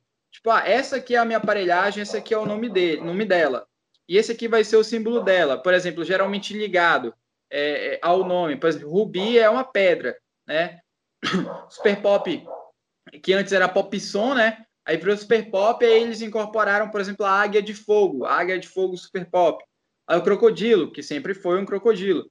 Enfim, eu acho que eles pegam, é, criam um nome e aí pensam, por exemplo, a visual, a identidade visual a partir disso, sabe? Eu, é, hoje, é coisas que surgem de forma concomitante e depois elas vão evoluindo eu de acordo com as necessidades contigo. Acho que surgiu de maneira natural, orgânica, aquilo ali difundiu e hoje hoje não, a partir de determinado momento os caras falaram, não, a gente tem que criar e ter uma identidade visual pré-estabelecida, porque isso ratifica, institui marca, né? É, porque lá atrás, né, porque lá atrás os símbolos talvez tenham sido criados organicamente, alguém deve e depois isso virou meio assim, ah, mano, eu vou começar a minha aparelhagem, eu tenho que ser o fulano. Ah, o meu símbolo é, é, é, eu acho que aí vem, ela vem se mudando. E, e, e Zezé, então, não, só para a gente voltar, a gente já tinha essa merda do, ah, do LED, que a galera, o Alok, o Tiesto e tal, já é velha guarda portela. Chupa Alok, chupa Tiesto, chupa a porra toda, né? Né? É isso, né? Tá. E aí, meu preto, eu queria te perguntar uma parada. Tu és um cara que fez o teu TCC, é teu TCC? Foi o teu TCC. Que fala de futebol, fala de torcida organizada, e a gente aqui fala muito de futebol. Tu és Paysandu, tu és bicolor, certo? Sim. É, e, e, e, eu queria, antes de tu falar da parada da torcida organizada e tal, mas eu queria fazer. É, se tu me, me, me responde assim: o brega e o futebol. Qual, hoje, na tua cabeça, se eu te perguntar, me dá uma referência de brega e futebol, ligação direta, tu terias? Cara, ligação direta, direta, direta, eu acredito que não, porque são duas, duas coisas. Eu estou falando muito essa palavra aqui, mas são duas coisas que têm uma relação natural, né? Uma relação orgânica. Por exemplo, é, tu vai lá para o Mangueirão e, e tu tá lá no estacionamento esperando o jogo começar, ou então depois do jogo, né? É. Ou feliz ou muito puto, é, dependendo do time que tu torcer, e vai estar tá rolando brega, tu vai lá tá tomando tua cerveja, vai estar tá rolando brega por lá. Agora, a ligação, ligação mais direta, por exemplo, que eu tenho, que eu consigo imaginar, é aquela versão brega que fizeram da marchinha do Paysandu, né? Uma versão brega de uma listra branca, outra listra azul. tipo, essa é o que eu mais consigo imaginar de jeito direto. Tem o, o e, e, e, como é, Murilo, tu que é, que é revista, e, e, e Deus pintou o céu todinho azul, também que é um brega e tal. Não, eu queria eu falar. É mais como um carimbó aquilo ali, mas é, é, aquilo que tu falou. Por ser mais antigo, a gente acaba englobando tudo como música paraense. Não, então essa não, não, essa, essa marchinha aí do até Deus para ser remista pintou o céu todinho azul. Para mim isso é carimbó. Pode ser, mas, mas o carimbó tem uma, uma ala cultural separada na, na tem uma ala cultural ali, uma ala de situação, não tem, Zezé? É, é uma paradinha um pouco mais. mais como é que eu vou dizer? Uh, não sei o que eu vou dizer. Mas é, é, é um pouco diferente, né? O carimbó, o lundum, a, a marujada, há situações muito específicas, muito culturais, né? Que elas, elas são colocadas. Tudo dentro do nosso maravilhoso universo musical, mas e tal. Mas aí, uh, deixa eu te perguntar. Na tua veia, o futebol e o brega têm a, a mesma, o mesmo amor, a mesma paixão, o mesmo tesão de falar sobre, de ouvir, de ler, de estudar? Sim, para mim, sim, tem, tem muito isso. assim. Na verdade, é, é, as minhas duas grandes, grandes paixões é música e futebol, né, cara? Não tem como negar isso. É, às vezes, em alguns momentos da nossa vida, a gente até tenta negar, assim, falar, não, é, não estou mais tão ligado a isso, não sei o quê, mas é, é o que rege o meu cotidiano, né? Para te falar a verdade. Paysandu perde, eu fico puto, né? E Paysandu perde de novo, fico puto de novo. E só perde, que só tem derrota nessa porra, nunca mais a gente ganhou nada de interessante. E aí, por exemplo, é, cara, tem que ser realista, né? Porra, o time horrível desse, dá calo nos olhos assistir. Ainda bem que não tem que pagar Dazon para ver Parazão, porque tá foda, moleque. Tá realmente foda, tá sendo complicado. A gente assiste porque ama, né? A gente assiste porque ama. Eu sempre digo isso. Mas eu assiste pós-jogo.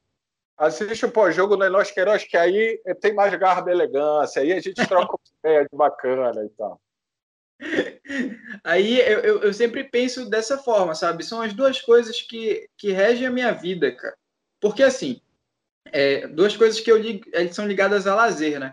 Eu ouço música todos os dias, eu leio ou assisto é, sobre futebol, ou assisto futebol todos os dias também. Eu gosto de acompanhar é, vários clubes, é, eu gosto de acompanhar várias notícias. Eu ouço brega praticamente todos os dias, principalmente quando eu vou trabalhar em alguma coisa em casa mesmo. É, eu estou ouvindo brega, estou montando aula, estou ouvindo brega. É, enfim, são coisas que fazem parte da minha vida, saca? Então eu acredito que sim, que estão, são duas paixões que estão ali em peso igual na minha vida, sabe? Não há, não há dois pesos, duas medidas. É praticamente a mesma coisa. Só que assim, ultimamente eu tenho falado mais sobre música, né?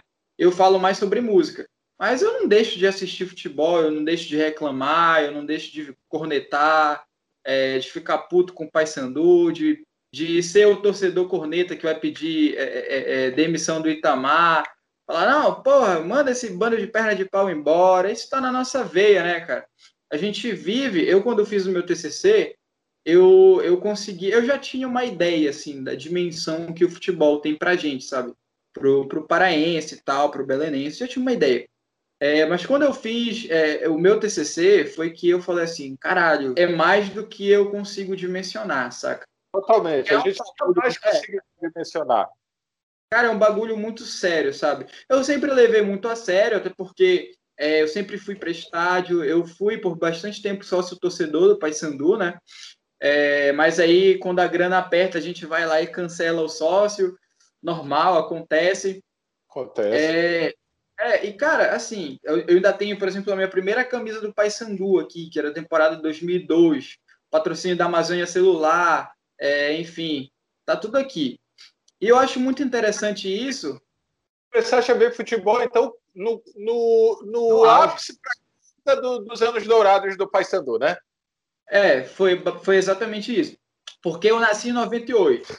Nasci em 98, e aí eu era criança ainda, né? Assim, é, 2003, eu tinha 5 anos. 2004? Puta que pariu! 2004 é? eu tinha 4 anos. Tinha 4 anos. Tô quantos anos? Quatro anos. Não, 2004 não. 2004 eu tinha seis anos. 2002 eu tinha quatro anos. Tem. Tu nasceu quando mesmo? 98. Tu é mais novo que a minha filha, porra. Bicho, eu tô... Ai, Murilo, assume. Eu vou parar. Eu tenho que ir pro asilo. Eu tenho que ir pro asilo. Já tá chegando a vacinação, já tá chegando a vacinação. Como eu sou declaradamente, como eu sou declarada, declaradamente torcedor do clube do Remo, eu já começo o papo de futebol dizendo, espero que piore, viu, Zezé? Com todo respeito. Cara, mas essa, essa ligação de, de brega com, com futebol é engraçada, porque o futebol também foi uma das coisas que me fez aceitar, ter mais curiosidade sobre o brega, porque não, e essa questão de essa energia, essa, essa inclusão que tem o futebol e, e brega e tudo, e tudo que diz respeito à nossa terra, assim, se intensificou quando eu estava fora. Porra, cara, quando eu escutava o brega lá que do remo, vai pra cima, meu remo, oh, cara, isso longe, na época vendo os jogos com o público, cara, eu me emocionava vendo aquilo. E até hoje eu escuto esse brega, eu me arrepio, porque diz muito de, de sentimento, que era o que o, o Zezé estava falando lá no começo, das marcantes e tudo mais. Essa é uma música de 2015 que é marcante para mim, porque está associada a uma grande paixão que é o Clube do Remo. Então está muito inserido, cara, para mim. Brega e futebol tá junto demais, demais, demais. Eu vou, eu vou, eu vou tanto que eu vou falar uma coisa aqui. A gente estava conversando, eu pensei na hora, quando isso aqui for para o canal, tiver nos agregadores, eu vou mandar para minhas primas do, do Rio. Tenho primas, eu tenho uma família carioca, né? Minha família por pai de pai é toda carioca, e da Zona Norte. Então é meio que da periferia, sacou? Que eu brinco que é o Rio que não é do, do Manuel Carlos, não é o Leblon, não é Ipanema, e eu fico lá, então é Meia, é Engenho Novo, é Vila Isabel, é aquela galera ali, entendeu? É o Rio que não é tão bonito e fofo. Tá bom, o Rio não tá bonito e fofo nem onde é bonito. Mas enfim. E outra, a galera que fala hoje de visto e tal, e eu entendo a galera querer, tem história do ex, que a gente é melhor tudo bem. Mas há uma similaridade, há um approach, há uma, uma coisa tão parecida entre nós e o Rio de Janeiro, e há uma coisa histórica de rádio, de enfim, que tu que é historiador, é uma, até uma pegada muito bacana de por que tem tanto cara paraense que torce para time do Rio? Não é a Globo. A Globo pode ter. Enfim, não vou entrar nesse mérito. E, e, e, eu ouço, por isso que eu te perguntei a história do funk. Eu tenho certeza que as minhas primas vão buscar exatamente tudo que a gente falou aqui. Tudo. Todos os nomes, todos os sons. E eu acho que a gente tem que ter uma parada por mais que alguém passe para fora, e aí entra o que o Murilo falou, é uma opinião, vou dar a minha opinião, tá? Que alguém passe para fora que o paraense é mais escrachado do que é, que a gente fale de um jeito mais arrastado do que fala, uh, que o brega é isso. Mano, fala. Deixa o cara chegar aqui. Ele veio, ele quer saber se a gente é tão estereotipado aqui. É, aí eu quero. Aqui a gente mostra para ele. Deixa ele vir. Vem para cá. Não evita que ele venha. Aqui eu ganho ele, porque aqui a gente ganha o cara. Ganha a mulher. A gente ganha eles, porque aqui a gente é foda. A gente vai ganhar esses caras. Esse cara pode vir além de Dai. Ela vai entrar na porra do crocodilo, ela vai ficar louca. Ela vai ficar doida. Não tem como não ficar. Porque eu imagino que eu indo, Playboy, indo para um funk, eu vou ficar alucinado com o que eu estou vendo. Posso ter medo da violência, posso ser... mas eu vou ficar maluco, eu vou dizer, caralho, isso aqui é sensacional, isso é genial, caralho. Entendeu? Então deixa vir. E às vezes eu acho que a gente, para defender o que é nosso, eu não posso cortar na raiz o, a, o outro. Vem, cara, vem ver. Eu te explico aqui como funciona legal. Vem cá, vem cá. Chega aqui, ó. A gente não fala assim, mas a gente fala assim: olha como é melhor, vem cá. E outra, tu quer ouvir rock and roll? Tu quer ouvir um metal de qualidade? Vem aqui comigo. Tu vai levar ele para um lugar que é um metal, para um, sei lá, na minha época, o Lobo Bar, tocando rock and roll. Aí tu vai dar dois passos, tem lá, uh, ali já era, ali já era Jurunas ou ali ainda era uh, o Lobo Bar o primeiro? Acho que era Jurunas já, né, Zezé? Lobo Bar? Não é da tua época também. Não soubesse. faço ideia. Não é da minha também, não. Eu ia te dizer. Tu nunca ouviu falar do Lobo Paz, Zezé? Já ouvi, já ouvi falar, mas não, não sei onde era que ficava. Onde era o primeiro, Paulo? Ah, bicho, uma daquelas ruazinhas era Jurunas. Mas então, assim, que é um bairro alta, o periférico de música, de samba, de tudo, né? O Jurunas é sensacional. E tu dá dois passos, tu sai do metal e tu vai ouvir o Mauro Cota, o brega, o tecnobrega, o flash brega e tal. Cara, sinceramente, alguém que gosta da noite, que gosta do rock doido, sem saber que o nome é rock doido, ele não vai ficar doido com isso. Ele não vai dizer, caralho, que porra é essa, meu irmão? Que merda é De onde vocês tiraram isso? Eu tô aqui, dez minutos atrás eu tava vendo o clipe do Iron Maiden. Eu tô dez minutos. É óbvio que a gente tem que levar em consideração violência, tudo. Mas uh, nem tem que levar em consideração. Eu estou há 10 minutos tomando uma cerveja gelada, porque são nesses bares que a porra da cerveja está sempre gelada. É aí que nunca ninguém vai chegar para ti num boteco que tu está ouvindo brega comendo, que ele vai dizer para ti assim: Não, da cerveja está quente porque ontem lotou. vai para a cerveja gelada às três da manhã, às onze da manhã, às três da tarde, às sete da noite. Tu vai, cara, deixa vir, vem. Me empolguei porque é isso que eu acho. Acho que às vezes a gente quer. Ou a gente é. Eu vou, eu vou fazer aqui um desabafo. Ou a gente fala muito pouco do que a gente é, a gente é meio envergonhado do que a gente é. Eu sinto um pouco de inveja do Nordeste nisso. Eu estou falando do Paulo. Ou às, vezes a gente, ou às vezes a gente quer ser tão paraense, mas tão paraense, belenense, né? Que a gente não pode considerar esse estado com as mesmas características.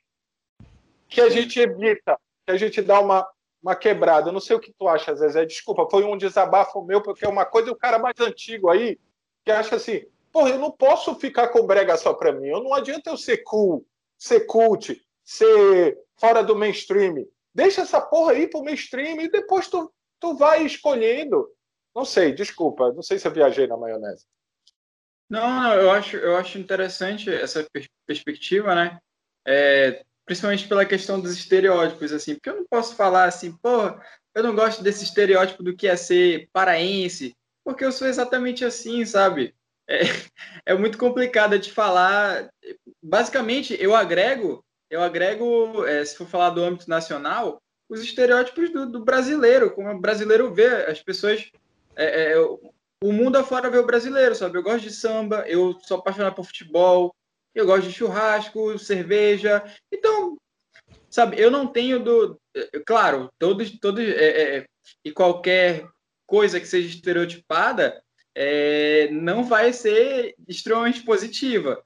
Mas é, eu também não posso chegar e negar, sabe, o que eu sou. E eu também sou essa, essa, esse paraense que gosta de música paraense, da culinária paraense que defende com unhas e dentes, saca? Então, eu acho que é, é, essas questões elas estão muito ligadas a, ao como cada pessoa se sente. E eu não sou nem um pouco contra que a nossa música seja difundida para tudo e qualquer lugar do mundo. Na verdade, eu sou extremamente a favor. Por exemplo, é... e eu acho que é importante quando a gente fala sobre a nossa música, quando a gente lembra sobre a nossa música, quando a gente escreve sobre, é, publica sobre, porque a gente está mantendo é, essa memória dessa música de alguma forma viva, né, cara? Eu sou, eu sou um cara meio chato, assim, com algumas coisas, mas uma das que eu mais bato na tecla, assim, sabe? Mais, mais bato na tecla. É que eu queria que tivesse um museu totalmente dedicado à música paraense. Totalmente dedicado. Aí o cara fala assim para mim: não, mas tem o Museu da Imagem do Som. Mas, porra, tu não pode fazer uma visita aberta ao Museu da Imagem do Som. Tu tem que ter um motivo específico, tem que ter uma justificativa, tu tem que marcar um horário. O que eu quero, cara, o que eu quero é que, é que tenha um museu da música paraense, pode ser em Belém mesmo, ou então em outro lugar, contanto que tenha, que tenha um museu da música paraense e que nesse museu a gente consiga ter uma experiência sensorial, saca? Porque, porra, já pensou, isso é uma questão turística interessante também. Por exemplo, é, eu fui ao Rio de Janeiro em 2019, a última vez que eu fui lá. E, cara, toda vez que eu for ao Rio de Janeiro, eu vou ao Museu da Manhã. Toda vez. Interessa quantas vezes eu vá. Porque aquele lugar é sensacional. É um absurdo. Assim, tu olha de fora, assim, e tu já vê que ele tem uma magnitude, assim, alguma coisa especial. Quando tu entra lá, tu tem certeza. Porque é um bagulho de doido. É uma coisa para ser... Pro, pro, é, foi projetado para ser um bagulho de doido. Sabe? a galera xiita, mais da antiga, reclama. Porra, mas ali no centro não tem nada a ver. É, não tem? Tu sabe que tem, pô. Tem, cara, tem. Eu já fui, por exemplo, no Museu de Arte do Rio também, que tem uma vista, né? A gente tem uma vista panorâmica lá da, da daquela região ali. Ilha Fiscal, a gente vê o Museu da Manhã, vê é, tudo que é lugar. É. E é muito ah, interessante a gente, a gente sair samba é, é, é, toda segunda-feira, é, o Pedra samba do Pedra, Pedra do Sal. Foi lá? Fui. Fui. Cara, tu Pedra foi lá? Sal. Samba da feira, samba da praça, fui, tudo que é samba. Eu aproveitei minha última ida lá para conhecer tudo que é samba, e buraco fundo, e local insalubre, tudo isso eu fui. Foi, foi. Dá o livro! Dá o livro do homem com 20 e poucos anos! Cara, o, o, da Pedra do Sal, é, eu fui na segunda, que é o dia, seria o dia deles, né? Que foi é, quando eu criei. Aí tem toda uma história maneiríssima, mas eu fui numa sexta, porque eu, posso estar falando outra bobagem. Na segunda é o samba de roda, né? Não é isso, é. Zezé? É um samba de roda. Isso. Eles botam... Hoje já está mais estruturadinho, porque pegou no breu, era um samba de roda. Aí tem uma subidinha e outra. E é assim. E eu fui na outra sexta que já era uma coisa mais, talvez pop. Vamos lá, mais pop. Cara, aquilo é genial, cara. Tu comia angu às 9 horas da noite. Angu. Angu, papi. Angu é foda, irmão. É tipo a nossa maniçoba, só que com um negócio de milho em cima. Porque é uma delícia. É isso. Desculpa, me, me empolguei que tu foste no lugar, me empolguei. Não há uma correlação, nossa. Não há uma correlação, nossa. Rio de Janeiro e o Pará, Rio de Janeiro, Belém. Porra, óbvio que há, cara. Não é possível que as pessoas. Me empolguei. Eu, eu, penso, eu penso muito eu... nisso que, que tu tá falando, Paulo. Porque eu notei muitas semelhanças também, cara. Eu notei muitas semelhanças. E é muito interessante isso, porque em nenhum momento, quando eu estava lá, eu me senti como se estivesse longe de casa, saca? Isso que é mais interessante, assim. Porque. Inclusive, o... inclusive na zona, na zorra, inclusive. Tipo, termina, termina o samba da Pedra do Sal, e aí tu, tu, tu volta, né, em direção a, a aquela parte do centro, e tu encontra um monte de bar aberto tocando funk, é, é uma loucura infinita, né? A Pedra do Sal é uma loucura infinita. Mas trazendo para cá, falando sobre a questão do museu. Cara, assim, eu acho que a gente tem uma experiência pública com a nossa música por conta das nossas, das nossas paisagens sonoras, né? Se tu vai ali no Ver o Peso, tu tem um, um, contato extremamente direto com a nossa música, porque ela tá tocando brega, tá tocando carimbó, toca de tudo, né, cara? Lá toca de tudo. Mas o museu, ele é importante porque enquanto a gente, a gente tem esse movimento vivo, por exemplo, lá no Ver o Peso, nos bares. Isso também é, é, é extremamente importante, para mim é o mais importante. Mas o museu ele é interessante para salvaguardar, né? Para projetar também para pessoas de fora. O cara que vem de fora, nem sempre ele vai querer se meter no Ver o Peso, por exemplo. Se bem que é o nosso principal cartão postal, né? Quem vem de fora vem para ir lá. Mas, enfim, e outros bares, por exemplo. Talvez e, e os mais daqui. Talvez mais do que é. muita gente daqui. Sim, sim. É, mas o cara, às vezes, não, não vai ter tempo também para ir em outros lugares e tudo mais. As pessoas não vão ter tempo. Enfim, o museu ele é importante porque ele é um agregador, né, cara? Lá tu pode ter uma experiência sensorial. Tu pode sentir, tu pode ouvir. Oi? Tem esse lugar aqui que tu acha que poderia ser esse museu? Tens um lugar assim na tua cabeça ou não? um lugar, um lugar na minha cabeça, exatamente não. Mas eu acredito que poderia ser ali naquele espaço do, do Feliz Lusitânia, lá onde tem o Museu da, da, da Casa das Onze Janelas, né, o Museu do Forte, é, o Museu de, Santo Alexandre, que é o Museu da Arte Sacra, né? É, onde tem o Museu do Sírio, né? É, lindo aquele lugar, cara o Museu da Imagem do Som, que não é um museu que se visite, onde tem o MAB, né, que é o Museu de Arte de Belém, tem o MEP, que é o Museu de Arte do Pará. E, cara, eu acho que deveria ter o Museu da Música Paraense, para que a gente consiga salvaguardar os nossos materiais. Porque eu sinto informar para vocês que tem muita coisa que está se perdendo. Eu sinto informar. Tem coisa que está sumindo, tem registro que a gente já perdeu, que a gente não tem mais. Alguns registros, por exemplo, da gravação. Cara, tem, tem gente, por exemplo, que tem mais coisa da gravação que o Carlos Santos. Tem mais disco que foi gravado na gravação do que o Carlos Santos, que era o dono da gravação. Saca? Que é a nossa principal gravadora do, do, do, do Flash Brega, né? Do Brega Paraense. Gravou artistas incríveis, principalmente o Mauro Cota, gravou o Mauro Cota, Ted Maxi, né? É, enfim, e eu acho que a gente teria que ter esse museu para que essas histórias elas fossem contadas de um jeito, é, não vou dizer de um jeito linear, mas de um jeito mais organizado, sabe? Eu bato nessa tecla porque eu acho que seria importante que a gente conseguisse organizar a história dos nossos movimentos e deixar isso de uma forma pública, para que a pessoa vá lá no museu e consiga ouvir né, é, é, é, uma música, ou por questões de acessibilidade, né, para que pessoas, é, é, é, pessoas com algum tipo de. Pessoas com surdez, enfim, pessoas com surdez possam ter acesso àquilo também, né? conseguir ter acesso àquilo também, né? conseguir ler sobre essa história. Explica Cara, direito o que seria o Brega por Dia, aonde a gente encontra, tudo isso. Beleza, vou explicar o, o conceito assim do Brega por Dia, né? Quando eu criei, eu pensei assim, tinha começado a pandemia, eu estava em casa, né, neuradão e tal, com extremo medo da Covid, como acredito que todas as pessoas é, sensatas estavam e estão, né? E aí eu falei assim, pô, eu tenho que fazer alguma coisa além do trabalho para ocupar minha mente. Eu tenho que pensar, né? É, senão eu vou, vou, ficar doido, cara, eu vou enlouquecer. E aí eu falei assim, porra, eu gosto muito de brega. Estudo, né, brega academicamente, academicamente falando, desde 2017, que é quando eu procurei texto, comecei a procurar texto acadêmico para ler. É, eu vivo isso a vida toda, mas estudar é mais ou menos 2017, 2016, 2017, por aí.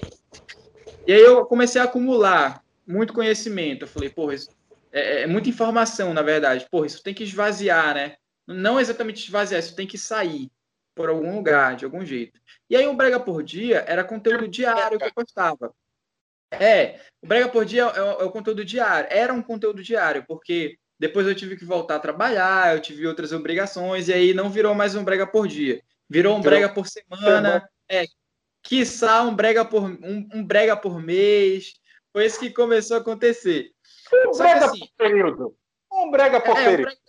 Um brega, um brega de vez em quando, um brega quando dá. Virou isso. Brega quando dá é ótimo. quando dá é ótimo, pode crer.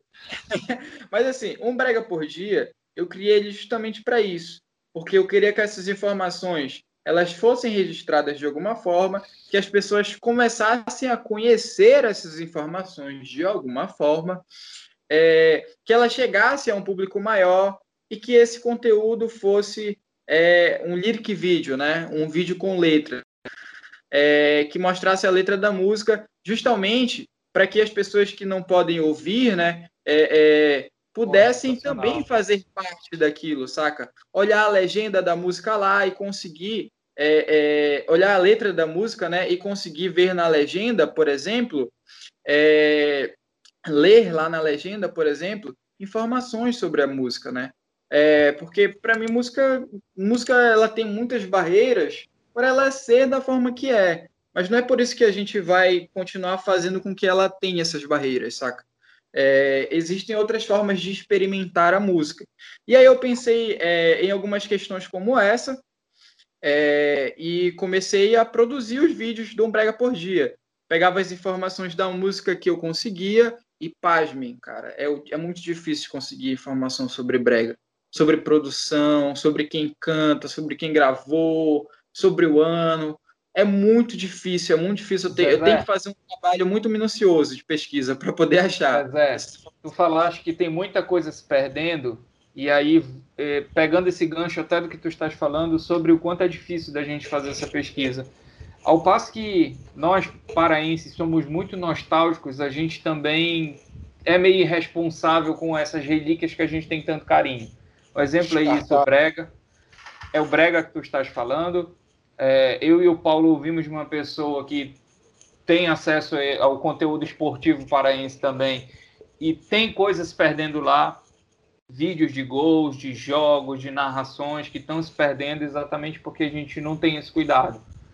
Eu tenho um pouquinho dessa paixão por história, apesar de não ter seguido a, a, a, é, academicamente por esse caminho, é, mas eu sou apaixonado por história e eu tento fazer isso através de camisas. Sou colecionador clube, do Clube do Remo, tenho algumas camisas do Remo. E, cara, para conseguir informações de uma camisa de 99, 1999, eu tô tendo uma dificuldade absurda. Então é mais ou menos o que tu passa também nesse sentido aí para levantar informações de música. É impressionante o quanto a gente sofre para ter esse tipo de informação. Mas é porque a porra da geração PlayStation, a geração menino do chão, e aqui eu vou poder, graças a Deus, explicar o que eu digo. Óbvio que a geração PlayStation tem a ver com idade. Óbvio que tem. Mas eu digo que é uma forma de pensar. Porque tem dois, eu vou falar moleque, que o Murilo sabe que eu uso moleque para tudo. Dois moleques novos aqui que estão ligados no movimento. Porra, velho, tu não pode esquecer o que aconteceu, tu não vai viver.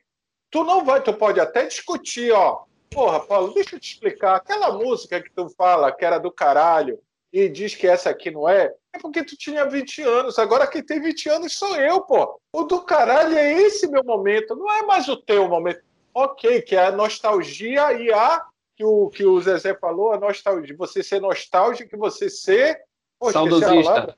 saudosista.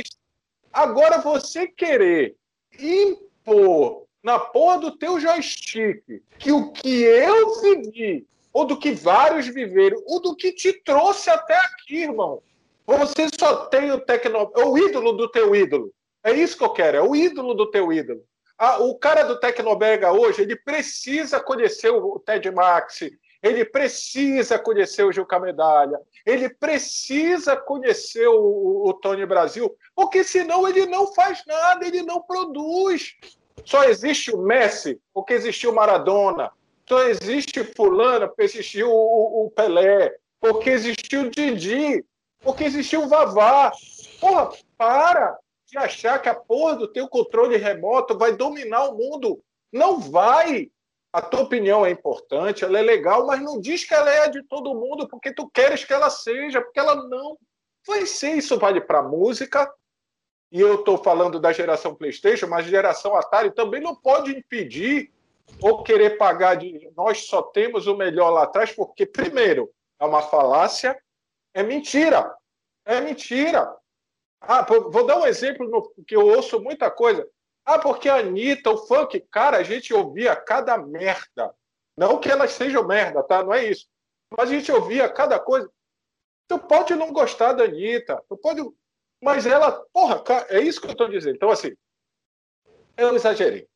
Mas eu queria falar. Eu aproveitei. Estava entalado, estava muito... entalado. É que nem aquela frase, né? Aquela, aquela velha frase de rejeite a modernidade, abrace a tradição. Eu, por mim, poderia jogar essa, essa frase no lixo, saca? Porque eu acho que a gente pode é, é a, respeitar a tradição, abraçar a tradição e, e deixar que a modernidade aconteça, cara. Sabe? A galera que está curtindo o que curte hoje tudo bem, isso é importante. E como o, o, o Murilo falou sobre respons responsabilidade, né? Eu não diria que nós somos irresponsáveis. Eu diria que nós vivemos muito mais de momentos do que de história. É esse que é o okay. problema. Sabe? Porque é, a geração do Tecnobrega estava vivendo um momento do Tecnobrega, sabe?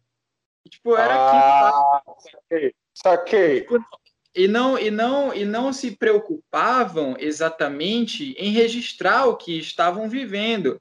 Até porque, por exemplo, é, a, a gente só registra o que a gente faz depois que a gente fez. Né? É, é o que vem depois. E muita gente estudou e estuda é, o brega paraense. Isso é importante de se falar. Tem muitos trabalhos acadêmicos, tem, muito, tem muita, muita pesquisa. Se você for lá, é, é, é, tem um, um, um, site que é, para mim, um trabalho importantíssimo, que é o Brega Pop. É, o Brega Pop ele é um trabalho absurdo para nossa música, saca? É www.bregapop.com. Esse site é extremamente importante.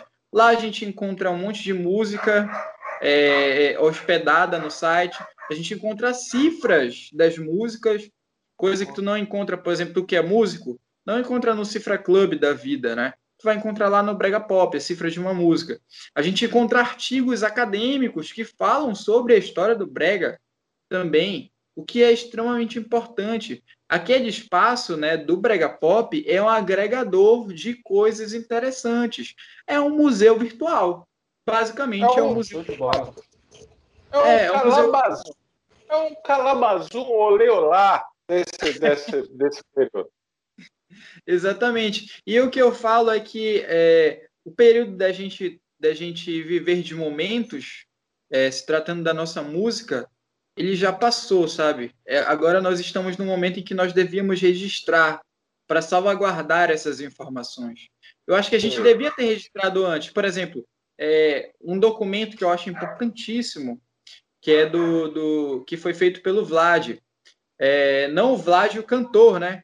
É, não estou falando do Vlad da banda Vlad. Eu estou falando do Vlad, eu esqueço o nome do, o sobrenome do Vlad, cara. Vladimir é Cunha. Vlad Cunha, Vlad Cunha. Ah, tá. Não é o E, companheiro? Está cansado? Não, estou sofrendo? Estou querido? Não, ninguém. Não, outro. Vai ter essa, essa é boa, viu? Do Vlad, daquele Vlad, essa é boa. E companheiro, estou sofrendo? Não, estou querendo? Não tem? Tem, pô, eu conheço a banda Vlad, a banda Vlad é, é, fez muito sucesso, pô, estourou aí. Mas esse é outro Vlad. Esse é outro Vlad, é o Vlad Cunha. Cametá. O, o, o, Vlad ele fez, ele produziu um documentário é, chamado Brega S.A., que vocês devem conhecer. Eu assisti aquele documentário é, é quando eu estava no ensino médio, por exemplo. E, cara, aquele documentário, ele é algo que abre a cabeça das pessoas, né?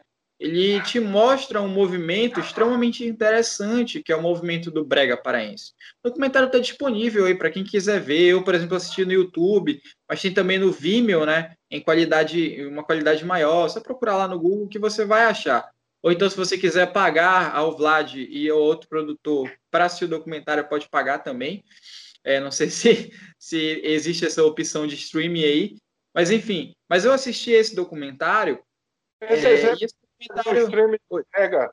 Bora fazer um stream de brega, bora criar um stream de brega.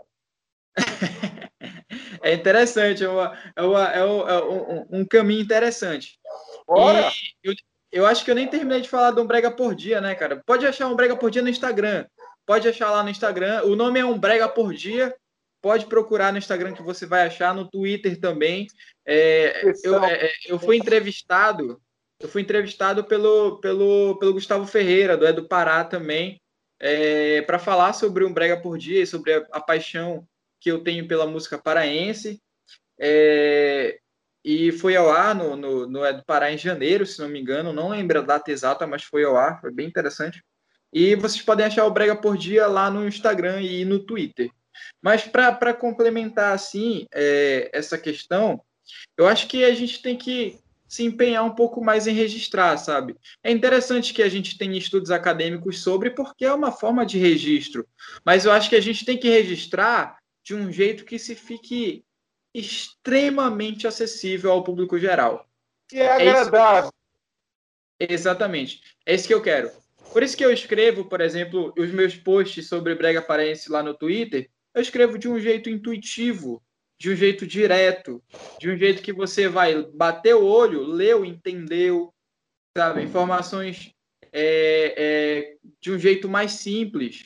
Porque eu acho que é assim que a gente. Não que eu esteja falando assim, ah, não escreve de um jeito difícil porque o público geral não vai entender. Não, isso é balela, porra. Eu sou um morador de periferia e eu entendo essa porra. Eu não, sou pobre e eu entendo essa porra. Né? É óbvio que eu tive acesso à educação superior, óbvio. Isso é, isso é evidente. É, é simples, saca? A gente tem que parar de, de achar. Isso, isso para mim é um, é um bagulho muito preconceituoso também. É parar de achar que gente pobre é, é, é da periferia não vai entender, é, que é burra, que não vai entender se tu facilitar. Mas assim, eu acho que tu tem que, tu, tu, como uma pessoa acadêmica, né, que produz algo acadêmico, se tu vai produzir algo para academia, para um, um bando de, de professor que está com o saco engessado em cadeira de universidade, escreve do jeito que ele quiser essa porra. Sabe, é, se ele quer que tu escreva com mesóclise e ênclise e o caralho a quatro da língua portuguesa, que tu vira o professor Pasquale, escreve essa porra desse jeito, sabe? Mas se tu vai escrever de um jeito geral e tu quer dialogar com todas as pessoas, faz de um jeito mais intuitivo possível, saca? E é isso que eu acho interessante, que a gente tem que fazer isso ser acessível é, para todo e qualquer público. Isso tem que ser acessível, saca? É essa que é a parada, assim, é isso que, que, que eu prezo. Eu acho que um museu, ele não exatamente seria acessível, porque as pessoas dificilmente elas vão até museu hoje em dia, né? É, é meio raro assim você eh, conseguir um público geral que vá até museu. Mas o que eu penso assim a longo prazo é um museu interessante para que a gente possa salvaguardar essas informações, livros que se escrevam livros que sejam é, é, que estejam nas escolas públicas de, do Pará e que sejam gratuitos e acessíveis. Eu acho que o governo do Pará teria que fazer uma parada aí de convidar umas pessoas para escreverem livros sobre o prega paraense, sobre a música paraense, né? Pesquisadores, pessoas que conseguem deixar isso acessível ao público e que seja prazeroso de se, de se ler e de ver, é, que isso é, esteja nas escolas, que isso esteja nas salas de aula, porque, cara, eu, eu não gosto do Enem. Eu vou falar algo para vocês, eu sou um professor que não gosta do Enem. Eu não suporto o Enem. É, e assim, eu acho que a nossa educação ela está extremamente direcionada ao Enem. Isso é problemático, porque você exclui os regionalismos.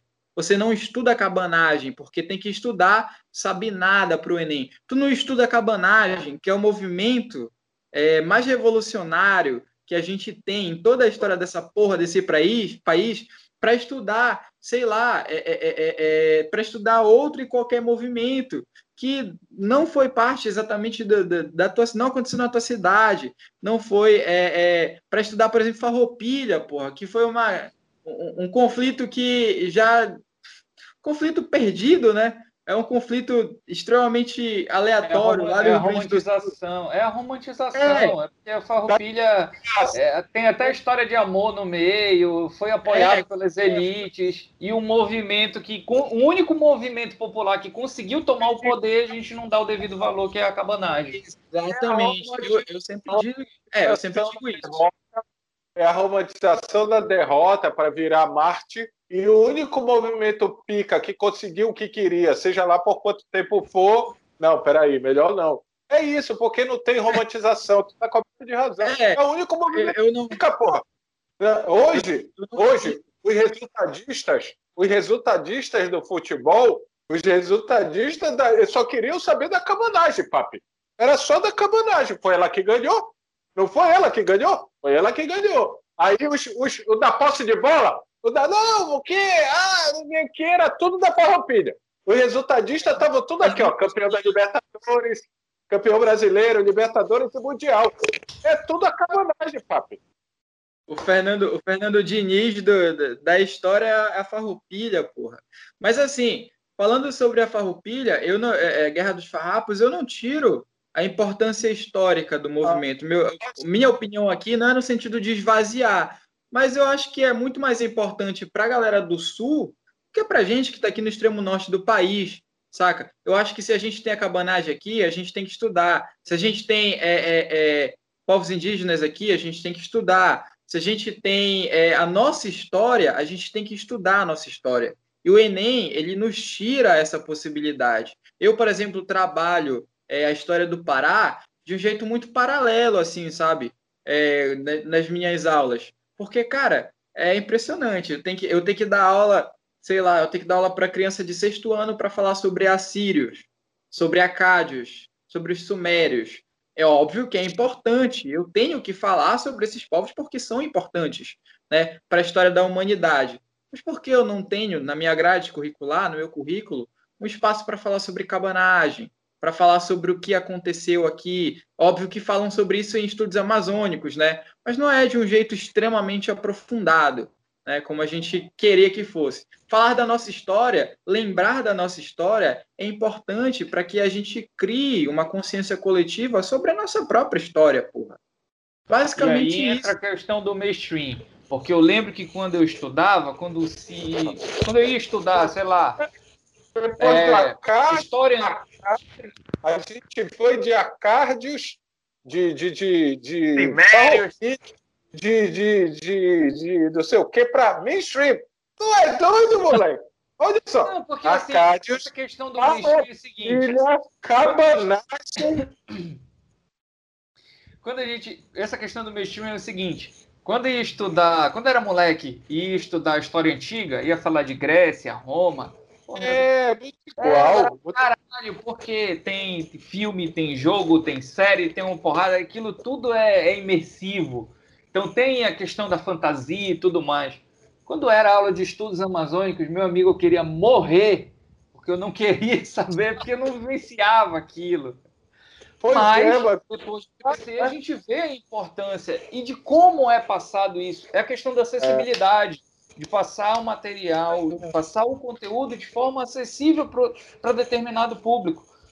O, o, o, o Zezé foi perfeito nessa, nas analogias que ele fez lá de passar. Sabe, tem que escrever de forma mais culta para os acadêmicos, escreve, mas tenta passar isso também de forma acessível para outras pessoas, para que esse conhecimento seja repassado. E outra, Exatamente. é a tua plataforma de comunicação. Não adianta no Twitter, não adianta não sei aonde. É, tu tem que saber a plataforma que tu tá usando para chegar a quem tu tá chegando, pô. Se tu tá numa banca, se tu tá numa faculdade, é óbvio que ali a tua linguagem, a tua forma, ela vai trabalhar o teu conteúdo diferente. Pô, mas tu tá num lugar, numa rede social, que tu quer. Porque assim, a rede social é para tu pegar mais gente, né? É para tu trazer mais gente. Se tu ficar numa rede social, tu não entra na porra da rede social, caralho. Senão não é social. Enfim. Assim, eu queria perguntar para ti, Zezé, assim, rapidamente, é, o que, que tu tá esperando do teu bicola? Porra, decepção e tristeza. Não, não, mas falando, falando sério, assim, cara. Não, sério! Não, porra, o, papo, é porque... o papo foi do caralho, tu, tu vem dar essa bad pro Zezé, porra. Tu...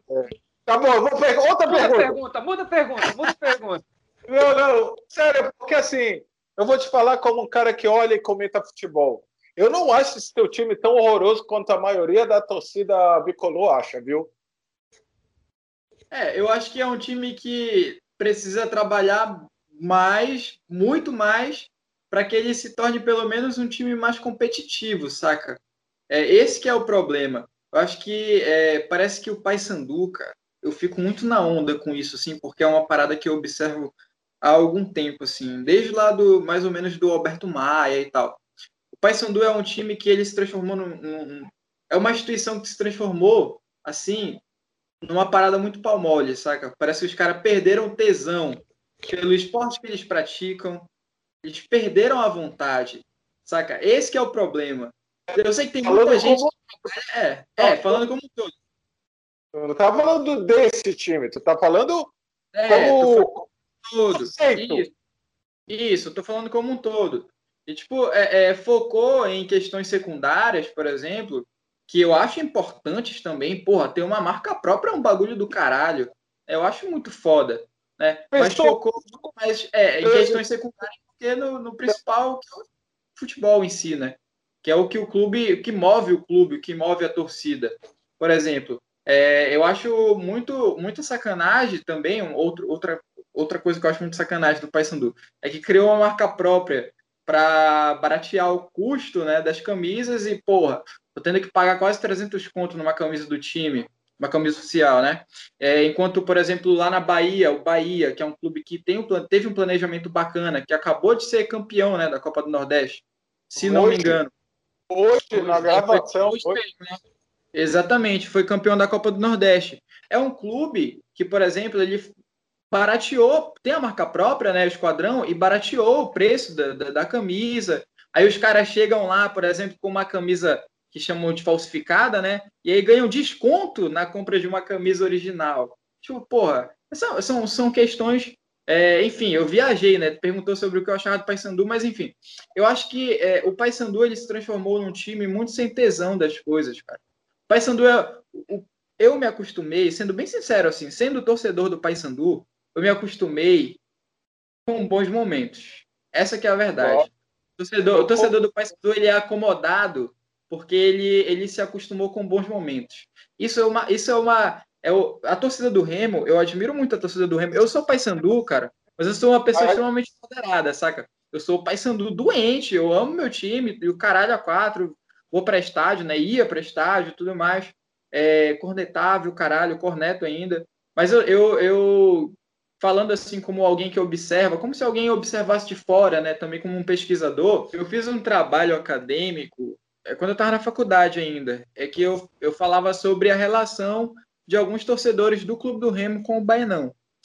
E aí eu entrevistei amigos meus, né? É, é, pessoas que eu conhecia que eram que vão ao estádio, que são torcedores mesmo fanáticos pelo, pelo Clube do Remo.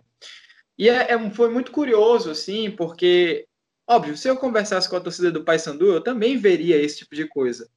Mas é muito curioso porque toda vez que eu falava, perguntava ah, qual o momento mais marcante que você viveu no Bainão. E assim, é, a maioria das pessoas é, é, falava assim, ah, mas é bom, momento bom ou ruim? Sabe? Eu falava, não, tem que ser o mais marcante. Aí contava assim, um, é, aí contava assim um episódio, um episódio meio triste, sabe? Um bagulho melancólico. Alguns contavam alguma coisa que foi um momento feliz e tudo mais, de alegria. E o que eu percebi, cara, é que a torcida do Remo tem uma relação assim. É, é... Eu não, não vou te dizer que é uma relação mais, mais ligada ao clube, mas é uma relação assim que passou por tantos momentos de sofrimento. E é sério, não estou falando isso como Paysandu, saca? É porque passou mesmo por tantos momentos de sofrimento que acabou se criando é, é, ao redor da torcida do Clube do Remo uma espécie de movimento mítico sobre aquilo, sabe? Tipo, porra, nos teus piores momentos eu estava lá, sabe? É, no momento mais difícil eu te levantei. De fato, porra, os caras compraram feijoada, compraram azulejo, é, doaram dinheiro para construir, é, é para ajeitar o estádio, né, dos refletores aí, via Pix e tal. É, são umas movimentações, assim, é, de uma torcida que não abandona, cara. Isso eu acho extremamente bonito, saca? Eu acho muito foda. Não tô falando que a torcida do meu clube abandona meu clube. Não, nunca. Até porque eu nunca abandonei meu clube e nunca vou abandonar, saca? Mesmo reclamando.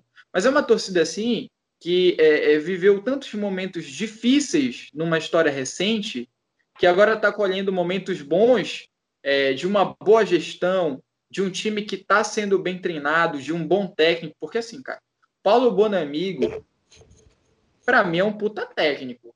Paulo Bonamigo poderia estar tá dirigindo um clube de Série A tranquilamente. Saca? Não estou sendo, tô sendo exagerado. Não estou sendo exagerado. Eu estou falando como alguém que acompanha futebol mesmo. É, e, e... Times de B e A do que pegar um time na C para ele é, é, é, não é comum. Exatamente. E aí, por exemplo, tu tem no, no, elenco jogadores como o Vinícius, né? O cara já começa no gol ali com alguém que é ídolo da torcida, ídolo máximo, né? O cara que é um goleiro muito foda. Eu, eu, eu sempre falava assim, o Paysandu, o Paysandu tem um azar do caralho para goleiro. Não tem um que dê certo. O último goleiro que deu certo. É, o último goleiro que deu certo, e muito entre aspas, no Paysandu foi o Emerson. Eu gosto muito do Emerson. É, para mim foi um dos últimos que deu certo, de fato, no Paysandu. Conseguiu ter uma, uma carreira boa ali no Paysandu. É, e assim, começa pelo goleiro, né, cara? Um goleiro ser ídolo de um clube é porque o clube passou por muitos momentos difíceis também, né? Para um goleiro ser ídolo, porque ele salvou o clube em muitos momentos difíceis salvo o São Paulo, né? Porque o Rogério Ceni ganhou tudo ali naquela porra, menos uma Copa do Brasil. Que ele fazia gol. É, e porque ele fazia gol. É, mas falando do time atual do Remo, o Remo tem um bom elenco, né? É, se melhorar a zaga, fica um puta time do caralho, né? Tem do meio para frente, eu, eu, eu, costumo observar que o Remo trabalha extremamente bem, cara. Felipe G2 é um puta jogador de futebol, é um cara muito foda, saca? E, por exemplo, eu não tenho uma referência no Paysandu no meio de campo. Não, por exemplo. Há muito... É há muito tempo, exatamente. A, refer... a, referência que tu poderias ter atravessou. Exatamente, que era o Showa, né? Eu tinha o Showa como uma referência, um bom jogador, um puta jogador. E eu não crucifico o Showa nem o outro jogador por ter atravessado o Almirante. Futebol é um esporte profissionalizado. É, pode criticar, pode criticar, pode chorar, pode reclamar, mas ele é um atleta profissional de futebol, pô. ele vai para onde pagarem melhor ele, né? E isso é extremamente normal. Em 80 e 90 isso acontecia a cada seis meses. Você vê, é, você que estudou, você vai ver um cara que foi decisivo para o Paysandu em 91 e em 92 ele estava jogando no Remo. Em 93 em 94 no Remo e isso acontecia. Entendeu? Então, assim, até faço um vídeo no canal falando que a travessia voltou e que eu acho isso bacana. Isso tem um quê de hoje, por causa das redes sociais, por causa desse é. ódio sendo externado, porque sempre teve. Mas isso é uma coisa que é meio que uma volta ao passado, né? A é. travessia é uma volta ao passado é algo que nunca acabou, né, cara? Na verdade, nem vai acabar, né? Enquanto existirem times de futebol, futebol que sejam rivais, sempre vai ter essa troca de jogadores aí. E, e para concluir o que eu estava falando sobre a torcida do Remo, é uma torcida que, como eu disse, passou por muitos momentos ruins e agora está colhendo frutos de, de, de boa gestão, saca? De um time organizado, de um bom treinador, coisa que não está acontecendo com o Paysandu. A torcida do Paysandu, infelizmente, em alguns momentos, criou-se uma camada de soberba meio escrotinha, saca? Porque a gente estava acostumado com a vitória. A história do Alice te pega. A história do Alice, acorda Alice, te pega ou não te pega? É. Te bate ou não te bate? Me bate, me bate porque é, tudo que a gente pensou, tudo que um time planejou e pensou, por exemplo, de estar agora na Série B, foi por água abaixo, cara. Um projeto que foi por água abaixo por uma injustiça é, em 2019, né? E foi por água abaixo agora por incompetência do próprio clube, saca? É, de, de, treinamento, de jogadores, de, de diretoria. Então, eu, eu, é, uma, é uma parada que realmente me bate, sabe? A realidade chegou para bater na torcida do Paysandu agora, não teve pena, sabe? Porque o sofrimento bateu por anos na torcida do clube do Remo, enquanto batia lá do outro lado da Almirante, foda-se, meu irmão, não tava nem aí. Mas bateu aqui agora. E agora a gente vai ter que lidar com esse momento, meu irmão. O Paysandu é um time que tem muitas glórias, tem muitos títulos, mas também tem muito sofrimento na sua história. Assim como o clube do Remo também. Tem títulos importantes, tem muitas glórias, mas também tem muito sofrimento, cara. Isso é normal, nem nunca que um clube de futebol vai estar 100%, né? Não existe isso. É, é, se um torcedor fala, não, eu quero que esteja sempre no topo, é porque ele não conhece o próprio clube e ele é um delirante. Ele está delirando. É, o futebol proporciona isso. Ele é, é, cíclico. Ele é cíclico. É, o, então, o, problema é que para a torcida do Remo, e eu falo como torcedor do Remo, parecia que o Remo nunca conseguia dar a volta, sabe? A gente ia e não conseguia. E chegou em determinado momento, isso é bacana esse relato do Zezé, porque chegou em determinado momento que a única coisa que a torcida do Remo tinha era a própria torcida. A única coisa Exato. que a gente tinha para se apegar era a própria torcida, o amor e a cumplicidade que uniu o torcedor do Remo. É porque a, a, gente parecia que não ia conseguir sair do. O Remo subiu de divisão, eu falei pro Paulo, ele, eu conversava com ele diariamente. Eu passei três dias chorando, porque eu não acreditava naquilo, que finalmente a gente tinha saído daquele limbo. E eu vi com o Daniel, que é um amigo meu, o Paulo conhece, que é torcedor paisano fanático, e eu conheci, já esteve no Menor Queiroz, e, e, o que eu conheci o Daniel exatamente no pior momento do Remo e no momento que o Paysandu estava numa ascensão e ele zoava muito comigo, falava, olha, existe um mundo entre nossos times. Para o Remo chegar no nível do Paysandu, ele vai ter que nadar muito, não sei o quê. Ele brincava, é impossível teu time chegar em tanto tempo no mesmo patamar do meu time. E eu falo para ele hoje o seguinte: eu só quero que o Paysandu viva a. Não, não, não, eu nem faço isso. O que eu falo para ele é o seguinte: eu só quero que o Paysandu viva a mesma coisa que o Remo viveu. Eu não quero nem pior, nem, me, nem melhor. Eu quero que viva a mesma coisa. Se viver a mesma coisa, me dou por satisfeito. É o que eu falei, o, o a gente, a, o futebol paraense estava rolando e o canal fala de futebol paraense, tá? O canal, eu escolhi, eu escolhi ter conteúdo de todo mundo. Eu faço o pós-jogo de um e de outro. Óbvio que eu tenho um time, óbvio. Mas eu escolhi. Por quê? Porque eu gosto dos personagens. Né? Então eu não poderia não conversar com o, o Brigatti, que foi um cara que me surpreendeu quando eu fui falar com ele na Curuzu. Que eu disse, caralho, esse cara me convenceu, mas eu entro em campo e vou jogar. Quase eu. Eu voto não isso. Então, assim, eu não vou me furtar a bater papo com personagens maneiros, porque eu amo futebol. O futebol, para mim, é, é, espetacular. É o brega para ti, apesar de tu amares futebol. É, então, assim, eu falava para o Murilo, e eu sou um cara de 46 anos, eu tenho uma vivência de um cara de 46 anos, não adianta. Eu tento encaixar a minha cabeça e o meu pensamento, mas a minha vivência é de um cara de 46 anos. E eu falei assim, tu já tá, já tá pronto para o teu time subir? Porque na minha cabeça o Remo ia subir. Na minha cabeça o Remo ia subir pelo que o Remo fez no campeonato de pontos corridos, tá? Sim. Aí eu falei assim, não, tu é doido. Eu falei, o teu time vai subir, cara. O teu time tá pronto para subir. Aí teve, eu acho que um reto. Eu falei, eu, eu falei alguma coisa, eu falei, tu já tá pronto para isso? Ele, porra, lá vem tu. Isso é soberba. Eu falei, não tem nada de soberba, cara. Eu tô falando, vai acontecer isso, isso e isso. Porque dá para tu... Pode acontecer tudo ao contrário. E outra, eu era um dos caras que eu apanhava no passado, mas apanhava na moleira, que eu queria muito que os dois subissem. Não interessa se o Paysandu fez por onde ou não fez por onde ano passado, tá? Estou falando de ano passado. Eu queria que subisse, porque eu sei que é positivo. Para a rivalidade não ser âncora, para a rivalidade ser mola. Porque tem muitas vezes que a rivalidade é âncora. É o cara querendo que o outro venha para perto dele. Não que tu vá para perto do outro que está melhor. E aí eu acho, e aí eu vou te fazer uma pergunta. Não tem o quê no Paysandu, depois de 14 anos, não saber lidar com o rival dele, tá melhor do que ele?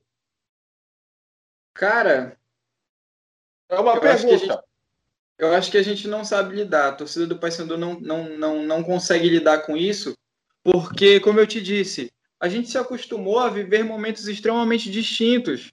Como o Murilo falou. São, é uma geração, né, pai? Porra, cara, sim. Por exemplo, eu, eu, eu, eu tenho uma lembrança muito forte é, de eu ir ao estádio com meu pai. Eu tinha cinco anos, 2003, cara. É a primeira vez que eu fui ao estádio de futebol, né? Que eu, eu tive consciência sobre isso.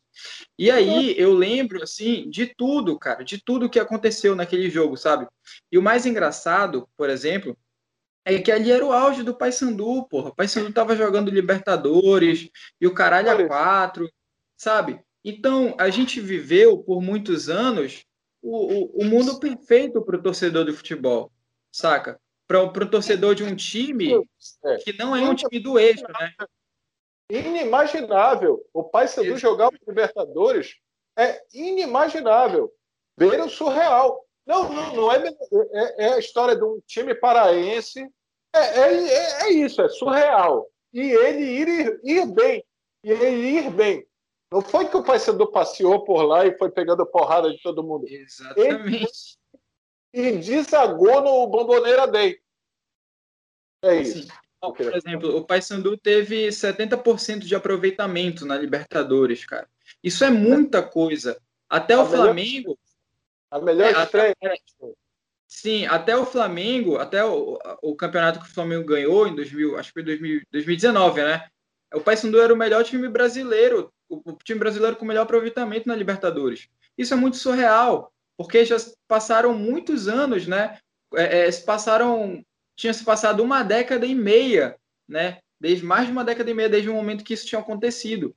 E aí é, é, a gente observa que aquele time ele não chegou até onde ele chegou porque ele era um time cagado, né? Como a gente diz na expressão. Porque era um time bom, porra. Era um time que tinha bons jogadores, um time que tinha um bom treinador, exatamente. Era um time que tinha é, é, uma boa diretoria, que pensava, que se planejava da maneira correta. E aí a gente viveu muitos anos de, de, de amor e paz ali. Eu digo assim, o torcedor do Paysandu viveu muitos anos de amor e paz. É, por exemplo, até a Série B que a gente caiu, e foi inclusive no dia que nós caímos, eu estava no estádio e eu nunca senti tanta raiva na minha vida como naquele momento. É, até eu, eu acho que foi ali que caiu a ficha, saca? Para mim, para mim, para mim, José Leandro, torcedor do Paysandu. Foi ali tá que caiu a ficha. 2018 ou antes? Ou primeiro? 2018. 2018. Foi 2018. Ah, a gente estava jogando. Oi? O Vila Nova, tu está falando na Curuzu contra, contra o Vila Nova. Nova. Isso, exatamente. Atlético Goianiense. Atlético Goianiense. Oh, Isso, desculpa, Atlético Goianiense. O Atlético Goianiense. Você está lá A hoje. Exatamente. E e a, gente perdeu aquele jogo, assim, é, é, no, no, primeiro tempo, saca? Eu, eu já tava puto no primeiro tempo. E aí foi naquele momento em que eu tava saindo da Curuzu muito puto é, e triste, porque eu ia voltar para casa na Série C, ia ser avacalhado pela, pela torcida do Remo, os meus amigos remistas, toda a vida por conta disso. Eu já tava puto, cara. E aí eu cheguei, assim, quando eu tava no ônibus voltando para casa, veio na minha cabeça aquilo. Assim, agora a gente se fudeu. E a gente não vai sair disso tão cedo. Foi isso que veio na minha cabeça, sendo bem sincero. É, eu caí, na real, naquele momento, saca? Por quê? Porque eu olhava para aquele time e eu já sabia que aquele time não era um time de Série B. Que aquele time era ruim pra caralho, aquele time de 2018. Começou com caralho, começou um time foda, torcida empolgada, chegou na metade do campeonato, desandou, saca? E aí a gente caiu na real de que eh, o Paysandu vivia um bom momento no início do campeonato, porque os outros times ainda não tinham se organizado, saca? A gente vinha ali é, de, um, de um campeonato paraense que a gente jogou relativamente bem, né? O Paysandu não foi ruim naquele campeonato paraense, e aí a gente joga o brasileiro é, e começa a ganhar as primeiras rodadas e tem um bom desempenho, e aí a, piroca vai lá no alto, né, meu irmão? Mas quando chega na metade, é, quando chega na metade é só uma retada. Começa a ver que o time bosta. É, tu começa a ver que o time é uma bosta, sabe? E aí eu caí na real, tava voltando para casa e caí na real. Foi o momento acordalice, saca? Foi o meu momento acordalice. É, tanto que hoje em dia eu tento me animar com a possibilidade do Paysandu, por exemplo, ganhar o Campeonato Paraense, mas eu sei que esse Campeonato Paraense está muito mais para o clube do Remo do que para o Paysandu, porque o Remo tem um time melhor. E os jogos do Remo, o Remo ganha melhor, o Remo joga melhor. Pô, isso ficou provado no repá, saca? É, o, o, isso ficou provado no repá, cara. Porra, tu levar é, uma, uma, uma cacetada daquela no teu próprio estádio é muita sacanagem, saca? E aí, eu, quando eu caí na real, eu falei assim: serão momentos difíceis. Só que eu vou te ser bem sincero, eu não pensei que fosse durar tanto tempo. Esse tá que é o problema. Tá só começando, fica tranquilo. Porque, por exemplo, na Série C de 2019, cara, o Paysandu ia subir. Aquilo ali, a, a gente era para a gente ter jogado em 2020 a Série B. E assim, tu não precisa ser nenhum torcedor, é, é, tu, tu, só precisa ser uma pessoa com bom senso para tu reconhecer isso.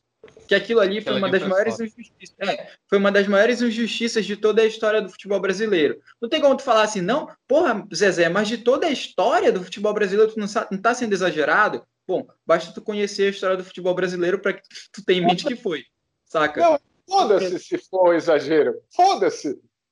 Tipo, foi uma injustiça tremenda, cara. E assim, eu tenho, eu tenho amigos remistas que, que falam assim, não, isso daí, isso daí não foi, não, não sei o quê, não foi nada e tudo mais. Mas quando acontece uma injustiça com o Remo, é, principalmente se tratando de arbitragem, os caras são o primeiro a chorar. Mas eu, eu, eu, particularmente sempre reconheço, saca? Eu falo assim, não, existem coisas que a gente tem que deixar o nosso clubismo um pouquinho é, de lado para observar esses momentos como pessoas que gostam de futebol.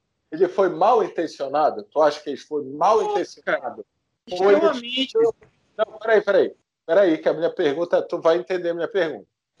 Tu acha que ele foi mal intencionado ou ele ali sofreu a pressão de estar nos aflitos?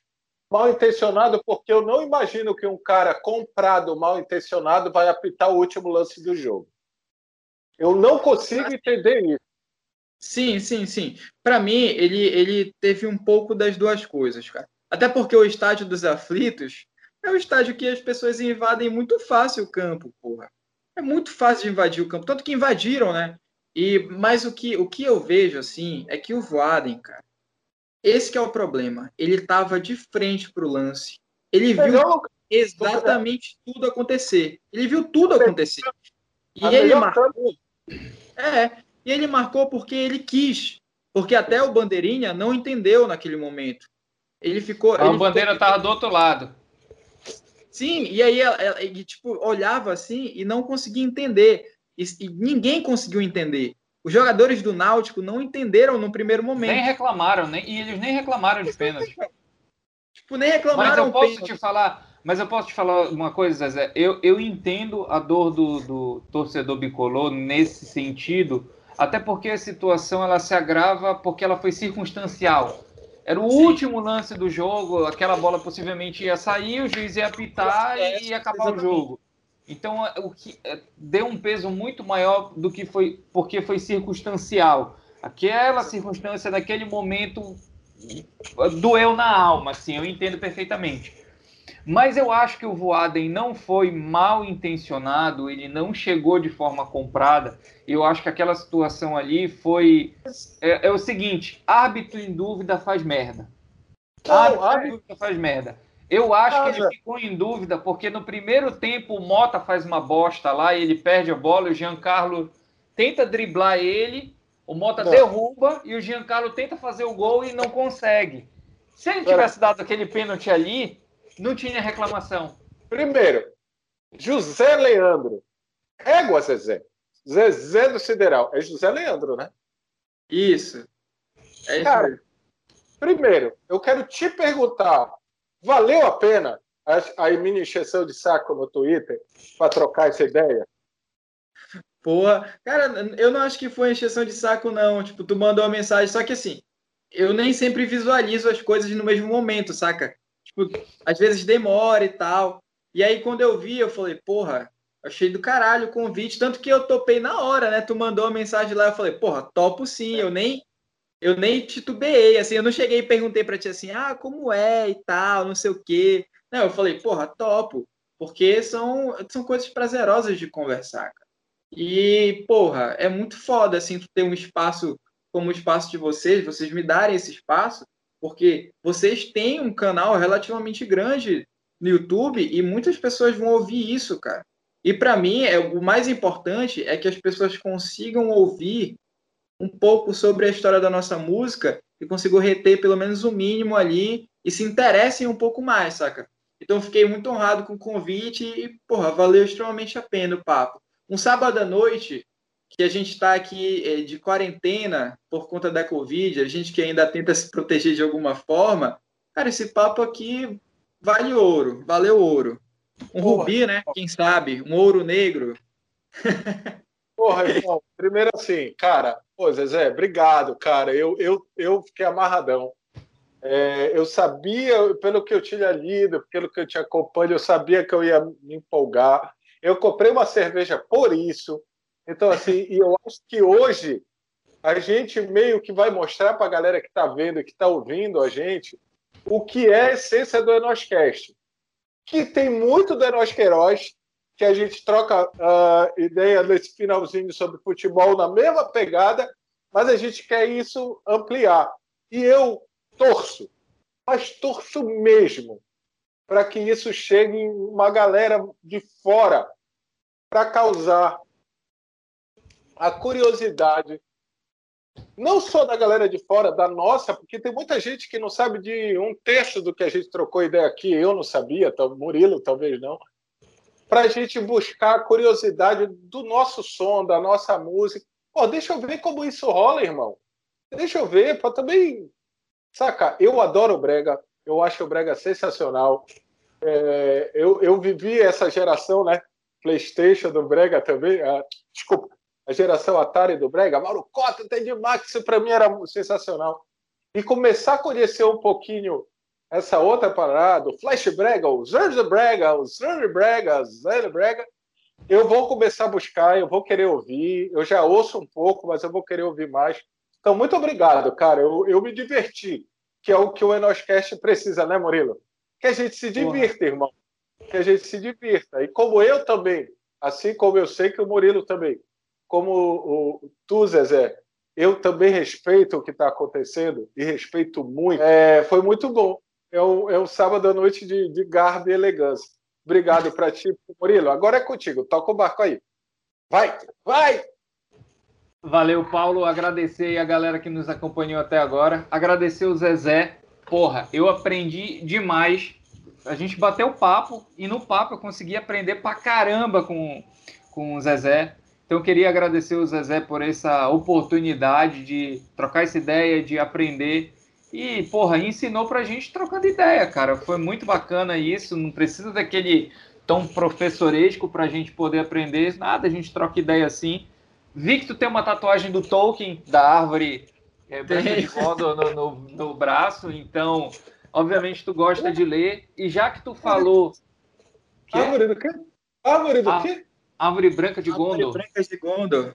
Isso, é do livro do Senhor dos Anéis, lá, do universo do Tolkien e tudo mais. Então, obviamente, eu sei que tu gosta de ler. E tu falou que tu quer ver livros sobre brega. Cara, eu vou te falar o seguinte: eu espero ver o teu livro sobre brega. Espero ansiosamente poder ter essa oportunidade de ver um livro escrito por ti. E mais uma vez, Zé, te agradecer por esse papo aqui, que, cara, foi bom demais. Bom demais mesmo. Valeu. Eu que agradeço vocês. É, só, só tu falou agora sobre o livro, né? Eu tenho um projeto aí que eu vou tentar tocar a partir do segundo semestre desse ano, um Boa. pouquinho mais de tempo.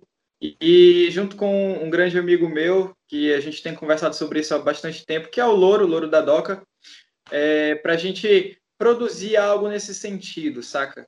Para a gente tentar produzir um livro, um livro que seja acessível, que seja vendido a um preço simbólico, e para quem não pode pagar, que seja doado, saca? Só que a gente precisa, enfim, de editora, ou então a gente publica o livro de um jeito mais digital, né? Publica de digital. Tudo isso a gente vai pensar, né? Mas está nos planos que a gente produza esse conteúdo aí. Para falar um pouco da história do Brega Paraense, óbvio, de uma forma resumida, porque não dá para falar sobre tudo, mas que a galera tenha aí pelo menos um almanaque, é, ou um, uma espécie de pequeno manual com a linguagem informal, com a linguagem direta, com a linguagem do, do nosso povo, com a linguagem da rua, para que a gente sinta o prazer de ler, né? Para falar sobre a história, com a linguagem do brega, para falar sobre a nossa música, né? Para falar sobre aquilo que é nosso, que a gente tem tanto orgulho, que a gente tem mesmo que se orgulhar. Então, não digo que esse ano rola, mas talvez ano que vem aí, ou depende, né? Porque são muitos estudos para se fazer porque, como eu digo para vocês, eu falo de um jeito simples, mas eu leio muitos artigos sobre, eu procuro produções sobre, para que eu fale sobre isso de um jeito simples. Então, a gente ainda precisa estudar muito, a gente precisa pesquisar muito, mas se tudo der certo, a gente pode jogar esse trabalho aí no mundo e jogar esse trabalho aí para a galera que curte, para quem quer conhecer um pouco mais sobre o nosso brega. Nada oficial Boa. ainda, tá? Esse conteúdo aqui é extraoficial, exclusividade para a galera da Nós Queiroz, para os ouvintes e para as ouvintes da Nós Queiroz, né? Sobre esse conteúdo que possivelmente vem aí, né? Vamos torcer para que a gente consiga. Galera, te inscreve no nosso canal, vai, liga, compartilha. Se for, tu tá ouvindo a gente no podcast lá, só no áudio, faz tudo o que você tem que fazer. Tá vendo a gente? Vai lá, te inscreve, a gente vai, a gente vai bombar, irmão. A gente vai bombar. Então, beijo, é nós, cast, tamo junto, tchau.